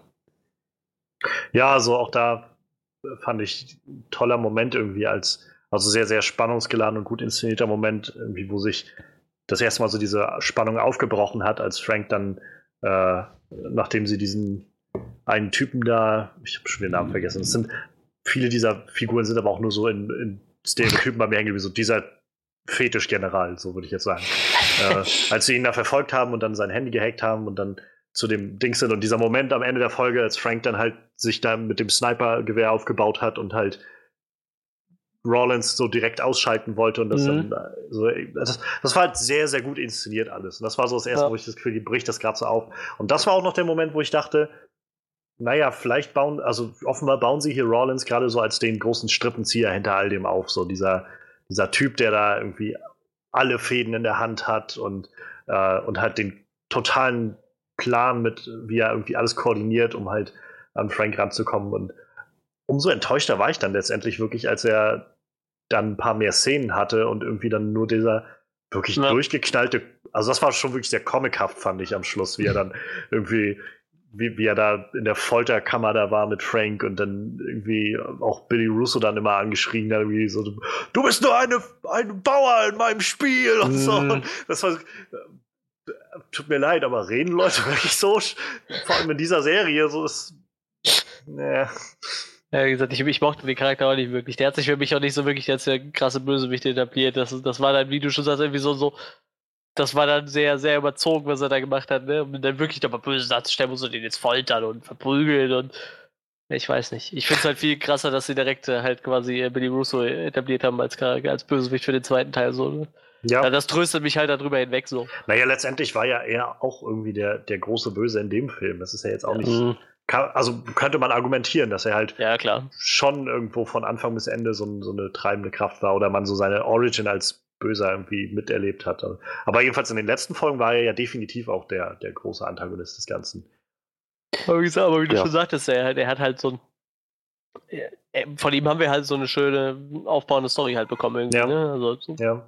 Da hat man halt schon irgendwie, zu dem hat man halt jetzt schon mehr Bezug, obwohl er so wahrscheinlich der erste Hauptantagonist in der nächsten Staffel wird. So und, äh, naja, gerade durch diese vielen Facetten. Also sei es ja. jetzt halt diese, diese grauenhaften Momente, die er da hat, in, wo er dann zum Schluss irgendwie diese beiden, diese beiden Jugendlichen da irgendwie gefangen nimmt und aufs, aufs, äh, auf, auf dieses Karus Karussell bindet. Oder seien es halt diese Momente, wo er irgendwie sehr ruhig und zärtlich irgendwie gegenüber Medina ist und also all das war so, wo ich gedacht habe, das, das macht halt so, so einen dreidimensionalen Charakter irgendwie aus. Ja. Aber das finde ich halt immer das Schöne an Serien. So, in Filmen sind das meistens so, die tauchen halt einmal auf und du bist ja ziemlich sicher, die tauchen danach nicht nochmal auf. Jetzt mal abgesehen von, nehmen wir mal zum Beispiel Loki raus, irgendwie so. Ja. Aber den kannst du ja auch andersweitig gut einsetzen. Aber so die meisten Bösewichte, die sind gerade bei also Iron Man oder so, ne, dass der Bösewicht halt da und ist halt auch direkt wieder am Ende vom Film weg und so. Über eine Serie kannst du dir halt echt erlauben, so einen Charakter auch länger zu etablieren, glaube ich. Ne? Ja. Vor allem, ich gehe jetzt zwar von aus, Netflix hat jetzt nur eine weitere Staffel bestellt, aber ich könnte mir schon vorstellen, dass sie auch noch ein bisschen weiter gedacht haben und, und Marvel natürlich sicher, auch. Sicher. Obwohl man nicht weiß, wie Disney das jetzt mit ihrem eigenen Streamingdienst macht, ob die jetzt alles von Netflix irgendwann mal abziehen oder ob das weiter eine Kollaboration bleibt oder so. Warten gucken, wir mal ab, aber das ist halt zum Beispiel sowas, wie du schon sagst, das in diesen Serien gut funktioniert. Also Wilson Fisk hat halt wunderbar ja. funktioniert und auch da freue ich mich, den in Staffel 3 wiederzusehen von Daredevil. Und auch jetzt, gerade Jessica Jones Staffel 2 hatten sie angekündigt, ähm, also gab es noch den ersten Trailer und sie hatten noch ein bisschen was dazu angekündigt und ähm, es wird zwar neue Bahnen gehen, aber halt, also äh, David Tennant war halt auch noch am Set für ein paar Szenen, so weil Kilgrave halt Jessica immer noch begleitet. Und das finde ich halt Mhm. super gut aufgezogen, so nach dem, was sie durchgemacht hat. Dass es halt nämlich nicht einfach damit endet, so knack, genick durch und jetzt, jetzt sind alle meine Probleme weg, so, sondern es geht halt weiter, so und so solche Sachen begleiten einen. Und eben das wird ja auch beim Punisher irgendwie ausgespielt. Gerade, dass es einen begleitet, solche Sachen. Und warum halt Frank immer noch unter dem Tod seiner Familie leidet und so weiter. Ja, das funktioniert bei den Serien auch ziemlich gut. Ne? Ich glaube, das war auch der Grund, warum Jessica Jones so gut funktioniert hat. Halt nicht einfach so, weil, weil, weil ihr Charakter selber halt echt so total kaputt ist, halt, wenn man mal so Ja. sagen will. Ne? Und deshalb, da kann man sich das auch erlauben, das dann wirklich so auszu aus, auszuerzählen, dass halt Naja. sie halt immer weiter verfolgt wird von, von ihrem. Ja, und vor allem, wenn du halt auch Zeit hast, mal so eine ganze Folge halt einem Bösen zu widmen und Ja. da zu schauen. Und ich meine, wir hatten jetzt hier keine ganze Folge irgendwie für Billy Russo, aber wir haben halt echt viel Zeit mit ihm verbracht. Und Naja. auch diese Flashbacks, also ich glaube, Folge 4 war das, dieser erste Flashback, wo wir diesen Kriegseinsatz von denen gesehen haben. Hm. Das war schon echt. Also ich meine, es waren jetzt, war halt nur so irgendwie so ein Clip von irgendwie fünf Minuten oder so. Aber das war schon echt eindringlich, so dass ich halt irgendwie für, für mich das schon mitnehmen konnte, irgendwie, was das, was, was diese Charaktere so, so traumatisiert irgendwie durch den Krieg und was sie da mitgemacht haben. Und da sehen wir ja dann auch irgendwie den Moment, in dem Frank irgendwie dann so völlig die, die Kontrolle verliert, so wenn er da dann äh, mit dem so im Zweikampf ist mit den ganzen Typen da und also vielleicht gehen wir da gerade schon wieder so eine andere Richtung mit den, so was, was so diese ganzen Action-Szenen in dem Ganzen angeht in der Serie. Ähm, gerade in, in Bezug auf diese Sachen, so sei es jetzt halt diese, diese Kriegsszene oder so, oder halt es erstmal an dieser Kriegsszene fest. Ich fand das halt so gut, wie das eingesetzt wurde und welchen, welchen Effekt das Ganze hatte. Weil das halt so viel irgendwie ausgesagt hat über all diese Charaktere und, äh, und irgendwie nachvollziehbar gemacht hat, was, warum Frank zum einen so handelt, wie er handelt und irgendwie auch so die Methoden wählt bei, dem, bei der Art, wie er handelt, wenn er so völlig frei dreht. Aber halt auch so generell, was alle Charaktere irgendwie angeht, die da, also alle Soldaten, die da irgendwie aus dem Krieg zurückkommen. Fand ich halt super gut gemacht, super, super gut eingesetzt, diese Momente. Auf jeden Fall. Definitiv, ja. Aber ansonsten würde ich sagen, also würde ich euch da jetzt kurz mal das äh, so ein bisschen das Steuer überlassen, weil ihr ja schon hervorgehoben habt, wie sehr euch diese ganze blutige Action gefiel. Also könnt ihr sonst gerne da noch ein bisschen abtauchen. Ich, ich möchte gerade noch was anderes sagen. Äh, zu, zu, zu dem Thema Film und Serie halt, ne? Man, man hat halt immer bei einem Film das Gefühl, das muss halt an sich immer direkt abgeschlossen sein in, einer, in so einer Handlung halt, ne? Ich glaube, das ist halt so das Problem, was manche Filme haben. So, du kannst halt so einen Iron Man 2 gucken, ohne Iron Man 1 gesehen zu haben im Endeffekt. Du hast zwar jetzt nicht als, hast dann zwar die Origin von, von Iron Man nicht unbedingt gesehen, aber von, von vorne bis hinten hat der Film halt eine geschlossene Handlung und so eine Serie, die funktioniert halt immer von der ersten Staffel bis zur Staffel X, so, ne, bis die Serie zu Ende ist halt irgendwo. Ja.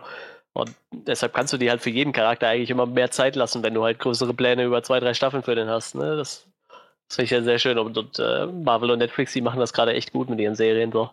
Ich manchmal wünscht man sich, das würde in den Filmen halt auch so gut funktionieren, aber da, ich, ich glaube, da kann man halt immer schlechter vorausplanen. So. Ich, generell, ich habe halt so das Gefühl, dass diese Serien, gerade die Marvel-Netflix-Serien, oder überhaupt Netflix macht das ganz viel, dass das weniger so wie, wie so folgengedachte Serien sind, sondern eher immer so acht, neun, zehn Stunden lange Filme, Ja.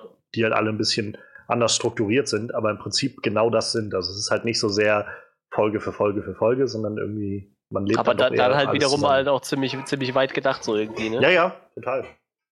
Das, aber ist ja auch, muss man ja sagen, nicht so, äh, ich meine, wenn wir jetzt, du guckst so ein Guardians of the Galaxy, wann kam der erste? 2014, 2013 oder so? Ich weiß es nicht. Irgendwie, irgendwie so. Ja, dann hast du 14. ja immer zwei, drei Jahre dazwischen, bis der nächste kommt. Und bei einer Serie hast du halt normal, im Normalfall, sag ich mal, ein Jahr dazwischen. Ne? Das ist halt auch nicht so.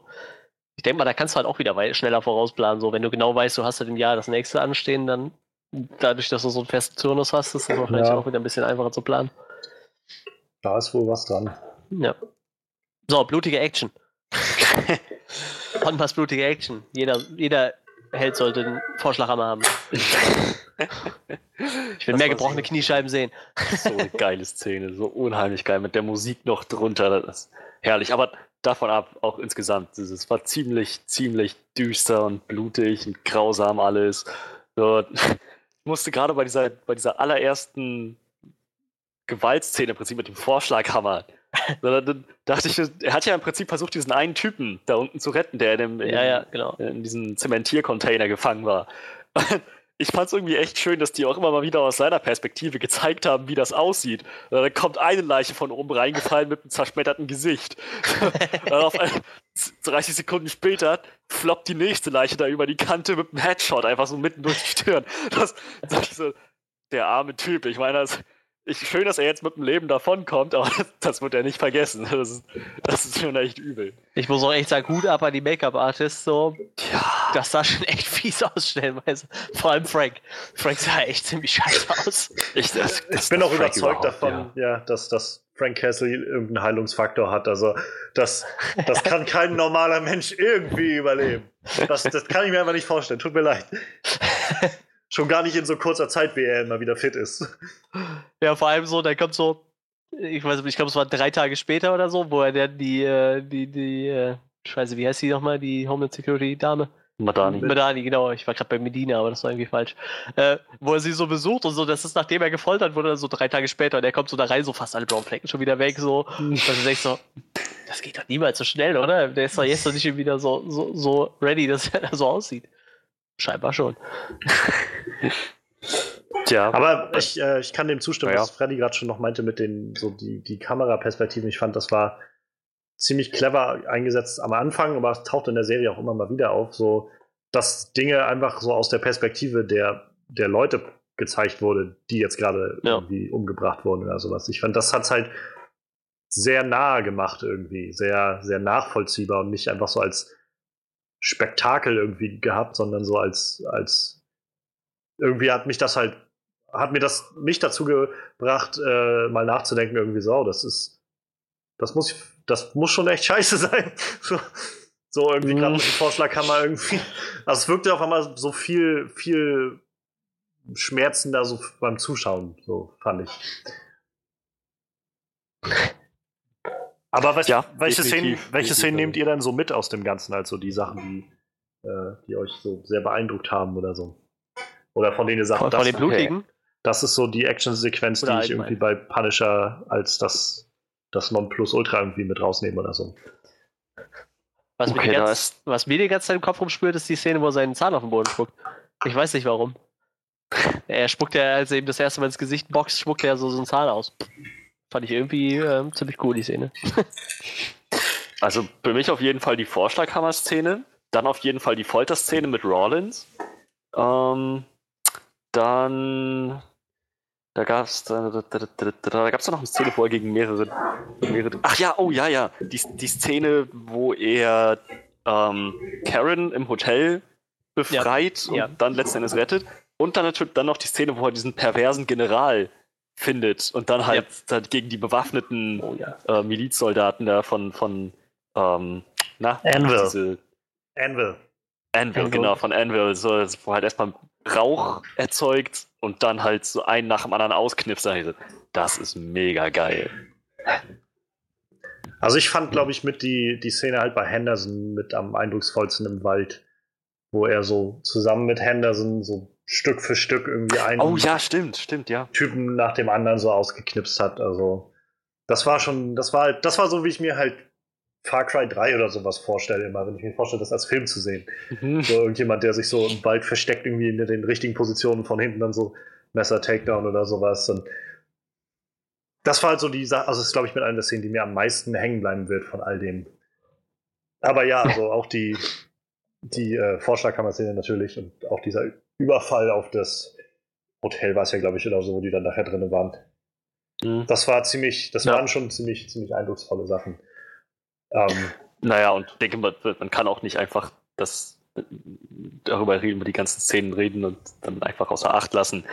Das Staffelfinale, er gegen Billy. Ja, ich meine, ja, ja, die war schon viel. Also, ich habe wesentlich Schlimmeres erwartet, nach dem, was Johannes erzählt hatte, dass das so echt an die Grenze des Ertragbaren ging. Für ihn zumindest. Ich dachte so, ich, ich dachte echt, der kriegt jetzt sein Gesicht da abgeschält und man sieht dann nichts weiter als nur noch so Gesichtsmuskeln, bleichliegende Augenfetzen oder so. So schlimm war es dann nicht. Aber es war halt schon eine echt ziemlich, ziemlich krasse Szene, wie die beiden aufeinander eingeprügelt haben, aufeinander eingestochen haben.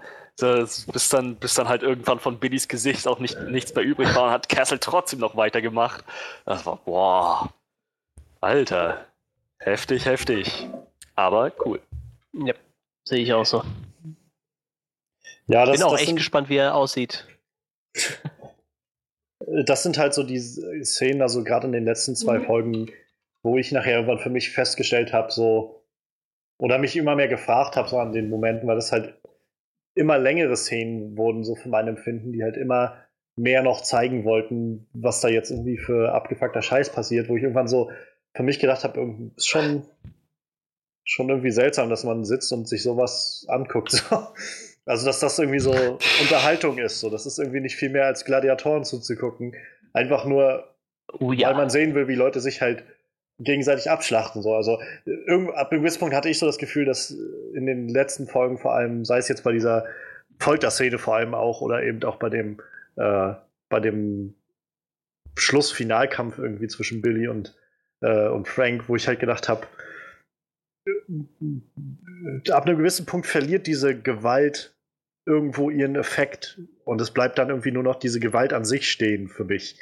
So dieser Moment, wo es aus wo es nicht mehr nur darum geht, irgendwie mit dieser Gewalt irgendeinen Effekt beim Zuschauer zu erzählen, sondern einfach nur noch darum geht zu zeigen, übrigens, guck mal, wie abgefuckt wir das alles machen können und wie, wie brutal das noch alles gehen kann. So.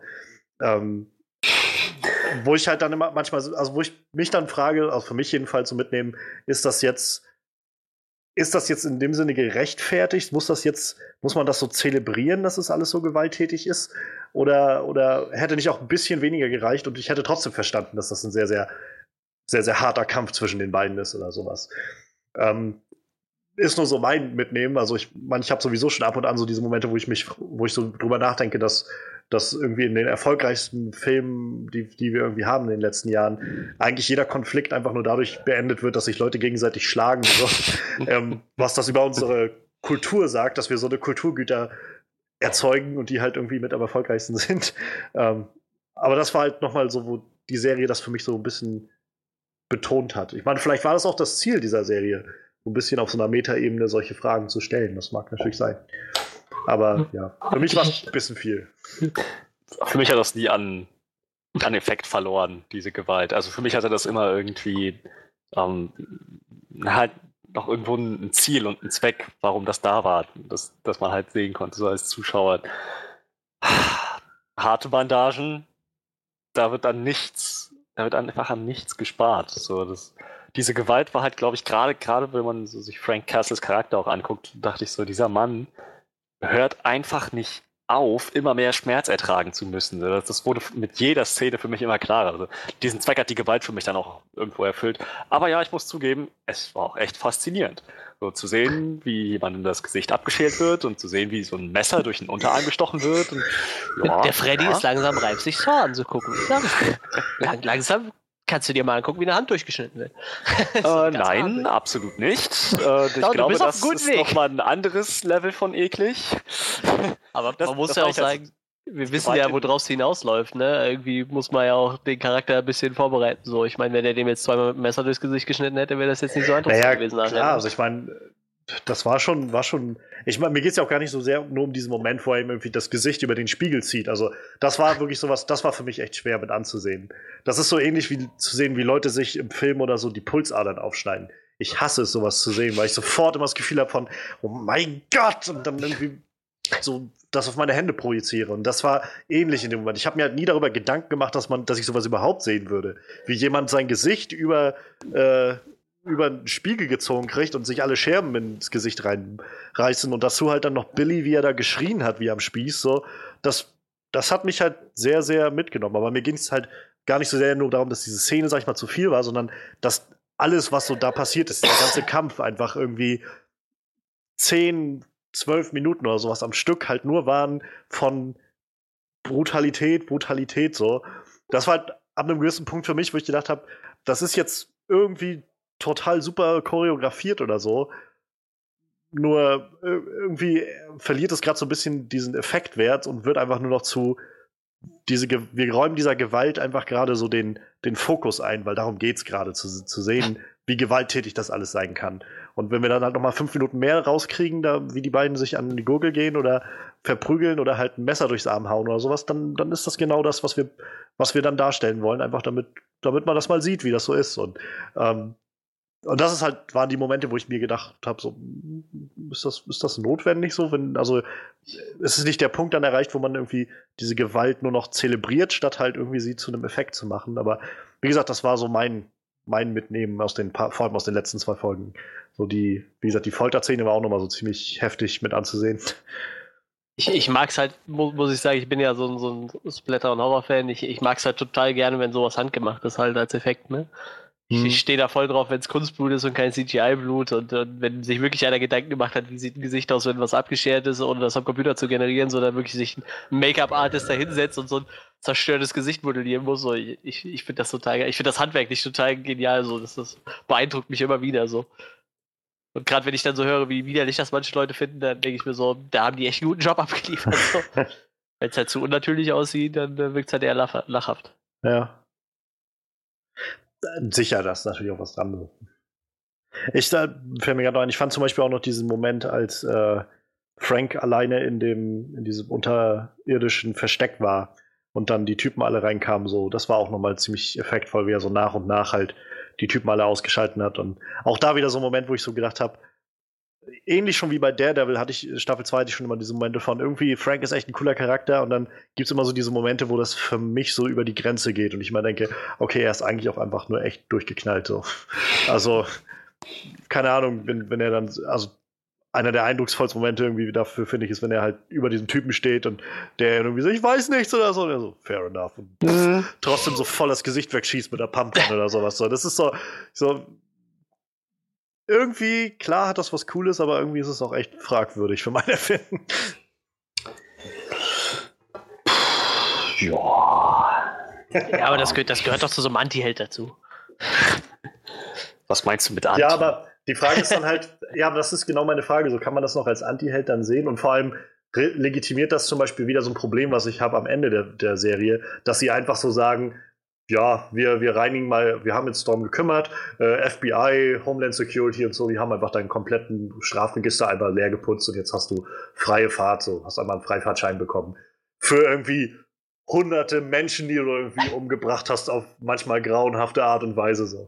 Aber so, so, das uns macht ja so ein Anti-Held irgendwo aus, so, oder? So, Im Endeffekt tötet der halt nur böse Leute, aber auch die sollte man ja nicht eigentlich ohne einfach ohne Prozess töten. So. Weißt du, das ja, er ist halt kein Daredevil oder so, der die halt nicht unbedingt umbringt, sondern halt einfach nur, weiß ich nicht, irgendwie so. Ja, äh, nee, ich weiß, ich weiß schon. Ich meine nur, ich will jetzt auch gar nicht so sehr an dem Charakter umhernörgeln. Ich finde nur, es war in der Story zum Beispiel nicht sehr gut aufgebaut, in der Staffel an sich, so in der Story, die sie erzählt haben, dass sie halt am Schluss nach all dem einfach sagen, ja, du kriegst jetzt einen Freifahrtschein und ohne zu fragen, so, sondern also ich meine, natürlich hätte ich jetzt auch, möchte ich gerne sehen, dass irgendwie mehr passiert mit dem Charakter und er jetzt nicht ins Knast geht oder so.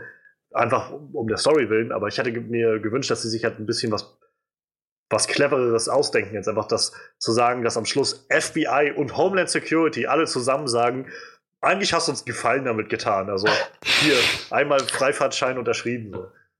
ja, wenn es doch stimmt. Also, das, das fand ich halt auch ein bisschen fragwürdig, muss ich sagen. Das, kann, ich, das kann ich nachvollziehen. Klar hätte ich mir, wie du schon sagtest, nicht gewünscht, dass er dann nach all dem einfach im Knast landet, the end. Aber halt vielleicht, dass er irgendwie zum Flüchtigen doch nochmal wird oder so. Weil jetzt ist er ja, naja, jetzt ist er mehr oder weniger legitim frei. Ja, oder keine Ahnung, sowas, sowas wie Micro hackt sich nochmal irgendwo da rein und, und löscht irgendwie alle Verbleibsel von ihm oder irgend sowas. Aber stattdessen sagen sie jetzt, nö, ähm, wir haben uns im Wissen von dem, was du alles gemacht hast, dazu entschieden, dass das eigentlich das Richtige war und sehr gut. Die bekommen hiermit das Ehrenabzeichen. Ja, so ungefähr. Also da fehlt irgendwie nicht mehr viel für. Und das war, das war halt sowas, wo ich so, wieder so eine, diese kleinen Stolpersteine, wo ich immer so denke, bis hierhin habt ihr jetzt gerade wieder echt einen guten Run gehabt und dann wird das irgendwie immer so komisch fischig irgendwie alles. Oh ja. Gibt Schlimmeres. Ich, ich weiß doch, was ihr meint, aber ja. Naja, ich sage halt nicht, dass das jetzt die Serie großartig schlecht gemacht hat, aber es ist Nee, was, was mir aufgefallen ist und was ich doch schon nennenswert finde, als irgendwie auch als Kriterium des Ganzen. Ja, aber äh, ich glaube, ich habe sonst so irgendwie meine, meine Gedanken zu Punisher loswerden können. Was, habt ihr denn sonst noch was, was ihr gerne noch äußern wollt? Ich freue mich auf die zweite Staffel. Ja, das tue ich ebenfalls. Ich freue mich auf Jigsaw. Nicht den Film auf Blu-ray, wenn der jetzt rauskommt, sondern auf den Charakter. Wo rangiert denn die Serie so für euch in den Marvel-Serien, die ihr bisher gesehen habt? Top 3. Ja, bei mir ist es halt direkt hinter Daredevil, würde ich sagen. Also zweiter Platz wahrscheinlich. Ja, Der Devil war so meine Favoritenserie bis jetzt. Ich meine, das ist die, die vierte Marvel-Serie, die ich gesehen habe. Und ähm, ja, Platz 3 in dem Fall. Bei mir ist Platz 3. Was ist denn bei dir Platz 2 und 1? Daredevil Der, und. Daredevil Staffel 1 ist Platz 2, Daredevil Staffel 2 ist Platz 1. Also so rum, okay, ja, dann wäre es bei mir wahrscheinlich auch noch 3. Jessica Jones mit einigem Abstand Platz 4. Also ich fass, ich würde bei mir Daredevil halt zusammenfassen, so als Ja, beide gemacht. Staffeln. Und dann bin ich ja, also ich finde, glaube Daredevil ist immer noch so meine Favorite-Serie bisher. Ähm, dann, glaube ich, Jessica Jones auf zwei und dann Punisher, glaube ich, auf drei. Dann dürfte irgendwann Defenders kommen und dann Luke Cage und knapp dahinter Luke Cage und dann ganz am Schluss irgendwo Iron Fist. Ganz, ganz, ganz am Schluss. Ja, Defenders und, und äh, ich habe Luke Cage angefangen, Defenders habe ich gar nicht gesehen, Iron Fist traue ich mich auch nicht dran. Ich würde dir empfehlen, bei Luke Cage, guck bis Staffel, äh, bis Folge 5 oder 6. Bis dahin ist die Serie einfach grandios. Und dann kannst du dir sagen, okay, ich höre auf und alles, was du nur noch wissen musst, ist, äh, er geht dann in den Knast danach. Und dann bist du Okay. wieder an einem guten Start für Defenders. Ja, ich kann sogar sein, dass ich ungefähr so weit gesehen habe. Also ein paar Folgen hatte ich gesehen, bei Luke Cage. Bin mir gerade nicht sicher, aber ich glaube, ein paar hatte ich gesehen. Auch da, da haben sie halt selbes Konzept, so dass sie halt ab Staffel äh, Folge 6 oder so dann auf einmal so einen komischen Twist reinmachen, der dann nochmal alles in eine andere Richtung bringt und dann wird es halt ein bisschen sehr, sehr schwammig alles und schade. Halt sehr schade, weil die hatte echt viel Potenzial. Aber ich glaube, letztendlich ist ja auch jede dieser Serien bisher verlängert worden. Also mal gucken, Mhm. was die nächsten Staffeln davon so bringen. Iron Fist auch, ja. Naja, Die ist auch relativ äh, krass bei den Kritikern durchgefallen, oder? ja. Schlimmer von Marvel-Serien war bloß noch die, äh, die Inhumans-Serie. Achso, Aber- ne, die habe ich noch gar, da habe ich noch gar nicht Ich- so mitbekommen. Ich glaube, die kamen bei uns auch nicht, noch nicht wirklich. Die kamen halt auch in Amerika. Es kam wahnsinnig schlecht an. Und hatte, glaube ich, sogar denselben Showrunner wie Iron Fist, wenn ich mich nicht täusche. ja, mal gucken. Ich hoffe noch so ein bisschen, dass sie halt vielleicht aus ihren ersten Staffeln dann gelernt haben für die nächsten. So, vor allem bei Luke Cage, weil da ist echt viel Potenzial, einen tollen, eine tolle Geschichte noch zu erzählen mit diesem coolen Charakter. Bei Iron Fist müssen sie meines Erachtens so ziemlich wieder auf Null anfangen und, und uns irgendwie, 17% bei Rotten Tomatoes. ja, Respekt. Und uns irgendwie einen interessanten Charakter verkaufen, so mit Iron Fist, weil bisher habe ich den nicht bekommen. Weder da noch in Defenders so wirklich. Naja. Ja, ja. Ja, ja. Luke Ich Cage hat sagen- 95% bei Rotten Tomatoes. Ja. Krasser Scheiß. Die ist halt, ist halt, glaube ich, immer noch, ich meine, ich weiß jetzt nicht, wie die Average, wie das Average Rating so ist, aber ähm, die hat halt, wie gesagt, die, in der ersten Hälfte wird die halt echt so stark gezogen, sodass du halt echt denkst, das ist, könnte eine der besten Marvel-Serien sein. Und dann in der zweiten Hälfte brechen sie irgendwie alles kaputt. Und ich glaube, das hält sich dann dadurch auf so einem, so einem Mittelmaß irgendwie. Krass. Ja, aber das ist unsere Meinung zu Punisher, der neuen Marvel-Serie. Ähm, was haltet ihr davon? Lasst uns gerne wissen, was ihr von Netflix The Punisher haltet. Ich bin gespannt, wie Mario schon angedeutet hat, ob die Serie noch in, auf Netflix rauskommen wird oder dann auf diesem neuen Disney-Streaming-Dienst, der, glaube ich, ab 2019 aktiv sein soll. Mal schauen, wie, das, wie sich das alles ergeben wird. Ähm, wenn ihr uns wissen lassen wollt, was ihr so von, äh, von Punisher haltet oder auch von all den anderen Dingen, die wir reden oder auch einfach von uns haltet, dann könnt ihr das gerne tun, indem ihr äh, uns bei Soundcloud zum Beispiel abonniert, den Onscreen Podcast und da auch kommentiert. Außerdem findet ihr uns bei Facebook äh, als Onscreen Review und auf unserer eigenen Homepage onscreenreview.de und bei iTunes, das darf ich natürlich auch nicht vergessen. iTunes, äh, das hilft uns vor allem immer sehr. Da kann, könnt ihr nämlich auch raten und reviewen und solche Sachen helfen sehr, anderen Leuten bekannter zu werden und äh, uns vorzustellen gewissermaßen. Also bleibt aktiv, schreibt uns gerne, wir begeben uns gerne ins Gespräch mit euch. Ähm, ihr könnt auch gerne mir auf äh, Twitter folgen, da könnt ihr auch mit mir ins Gespräch kommen. Und ansonsten freuen wir uns, glaube ich, alle, alle sehr auf nächste Woche, denn wir werden über Star Wars The Last Jedi reden. Ich habe die Tickets bei mir jetzt schon auf, direkt vor der Nase liegen und die werden mich jetzt die nächste Woche über oder die nächsten Tage über jetzt nochmal so richtig aufheizen. Und jetzt fliegen sie gerade aus dem Fenster und sind weg. And it's gone. Nein. Ähm, ich hoffe nicht, weil das waren fast die letzten Plätze, die noch da waren. Ja, wir, wir freuen uns darauf und wir hoffen, ihr seid auch da, wenn wir nächste Woche über Star Wars The Last Jedi reden, denn äh, das dürfte hoffentlich viele, viele Antworten für uns bereithalten. Mal gucken, ob wir so lange noch äh, Spoilern aus dem Weg gehen können. Bis dahin würde ich sagen, macht's gut und wir freuen uns auf euch.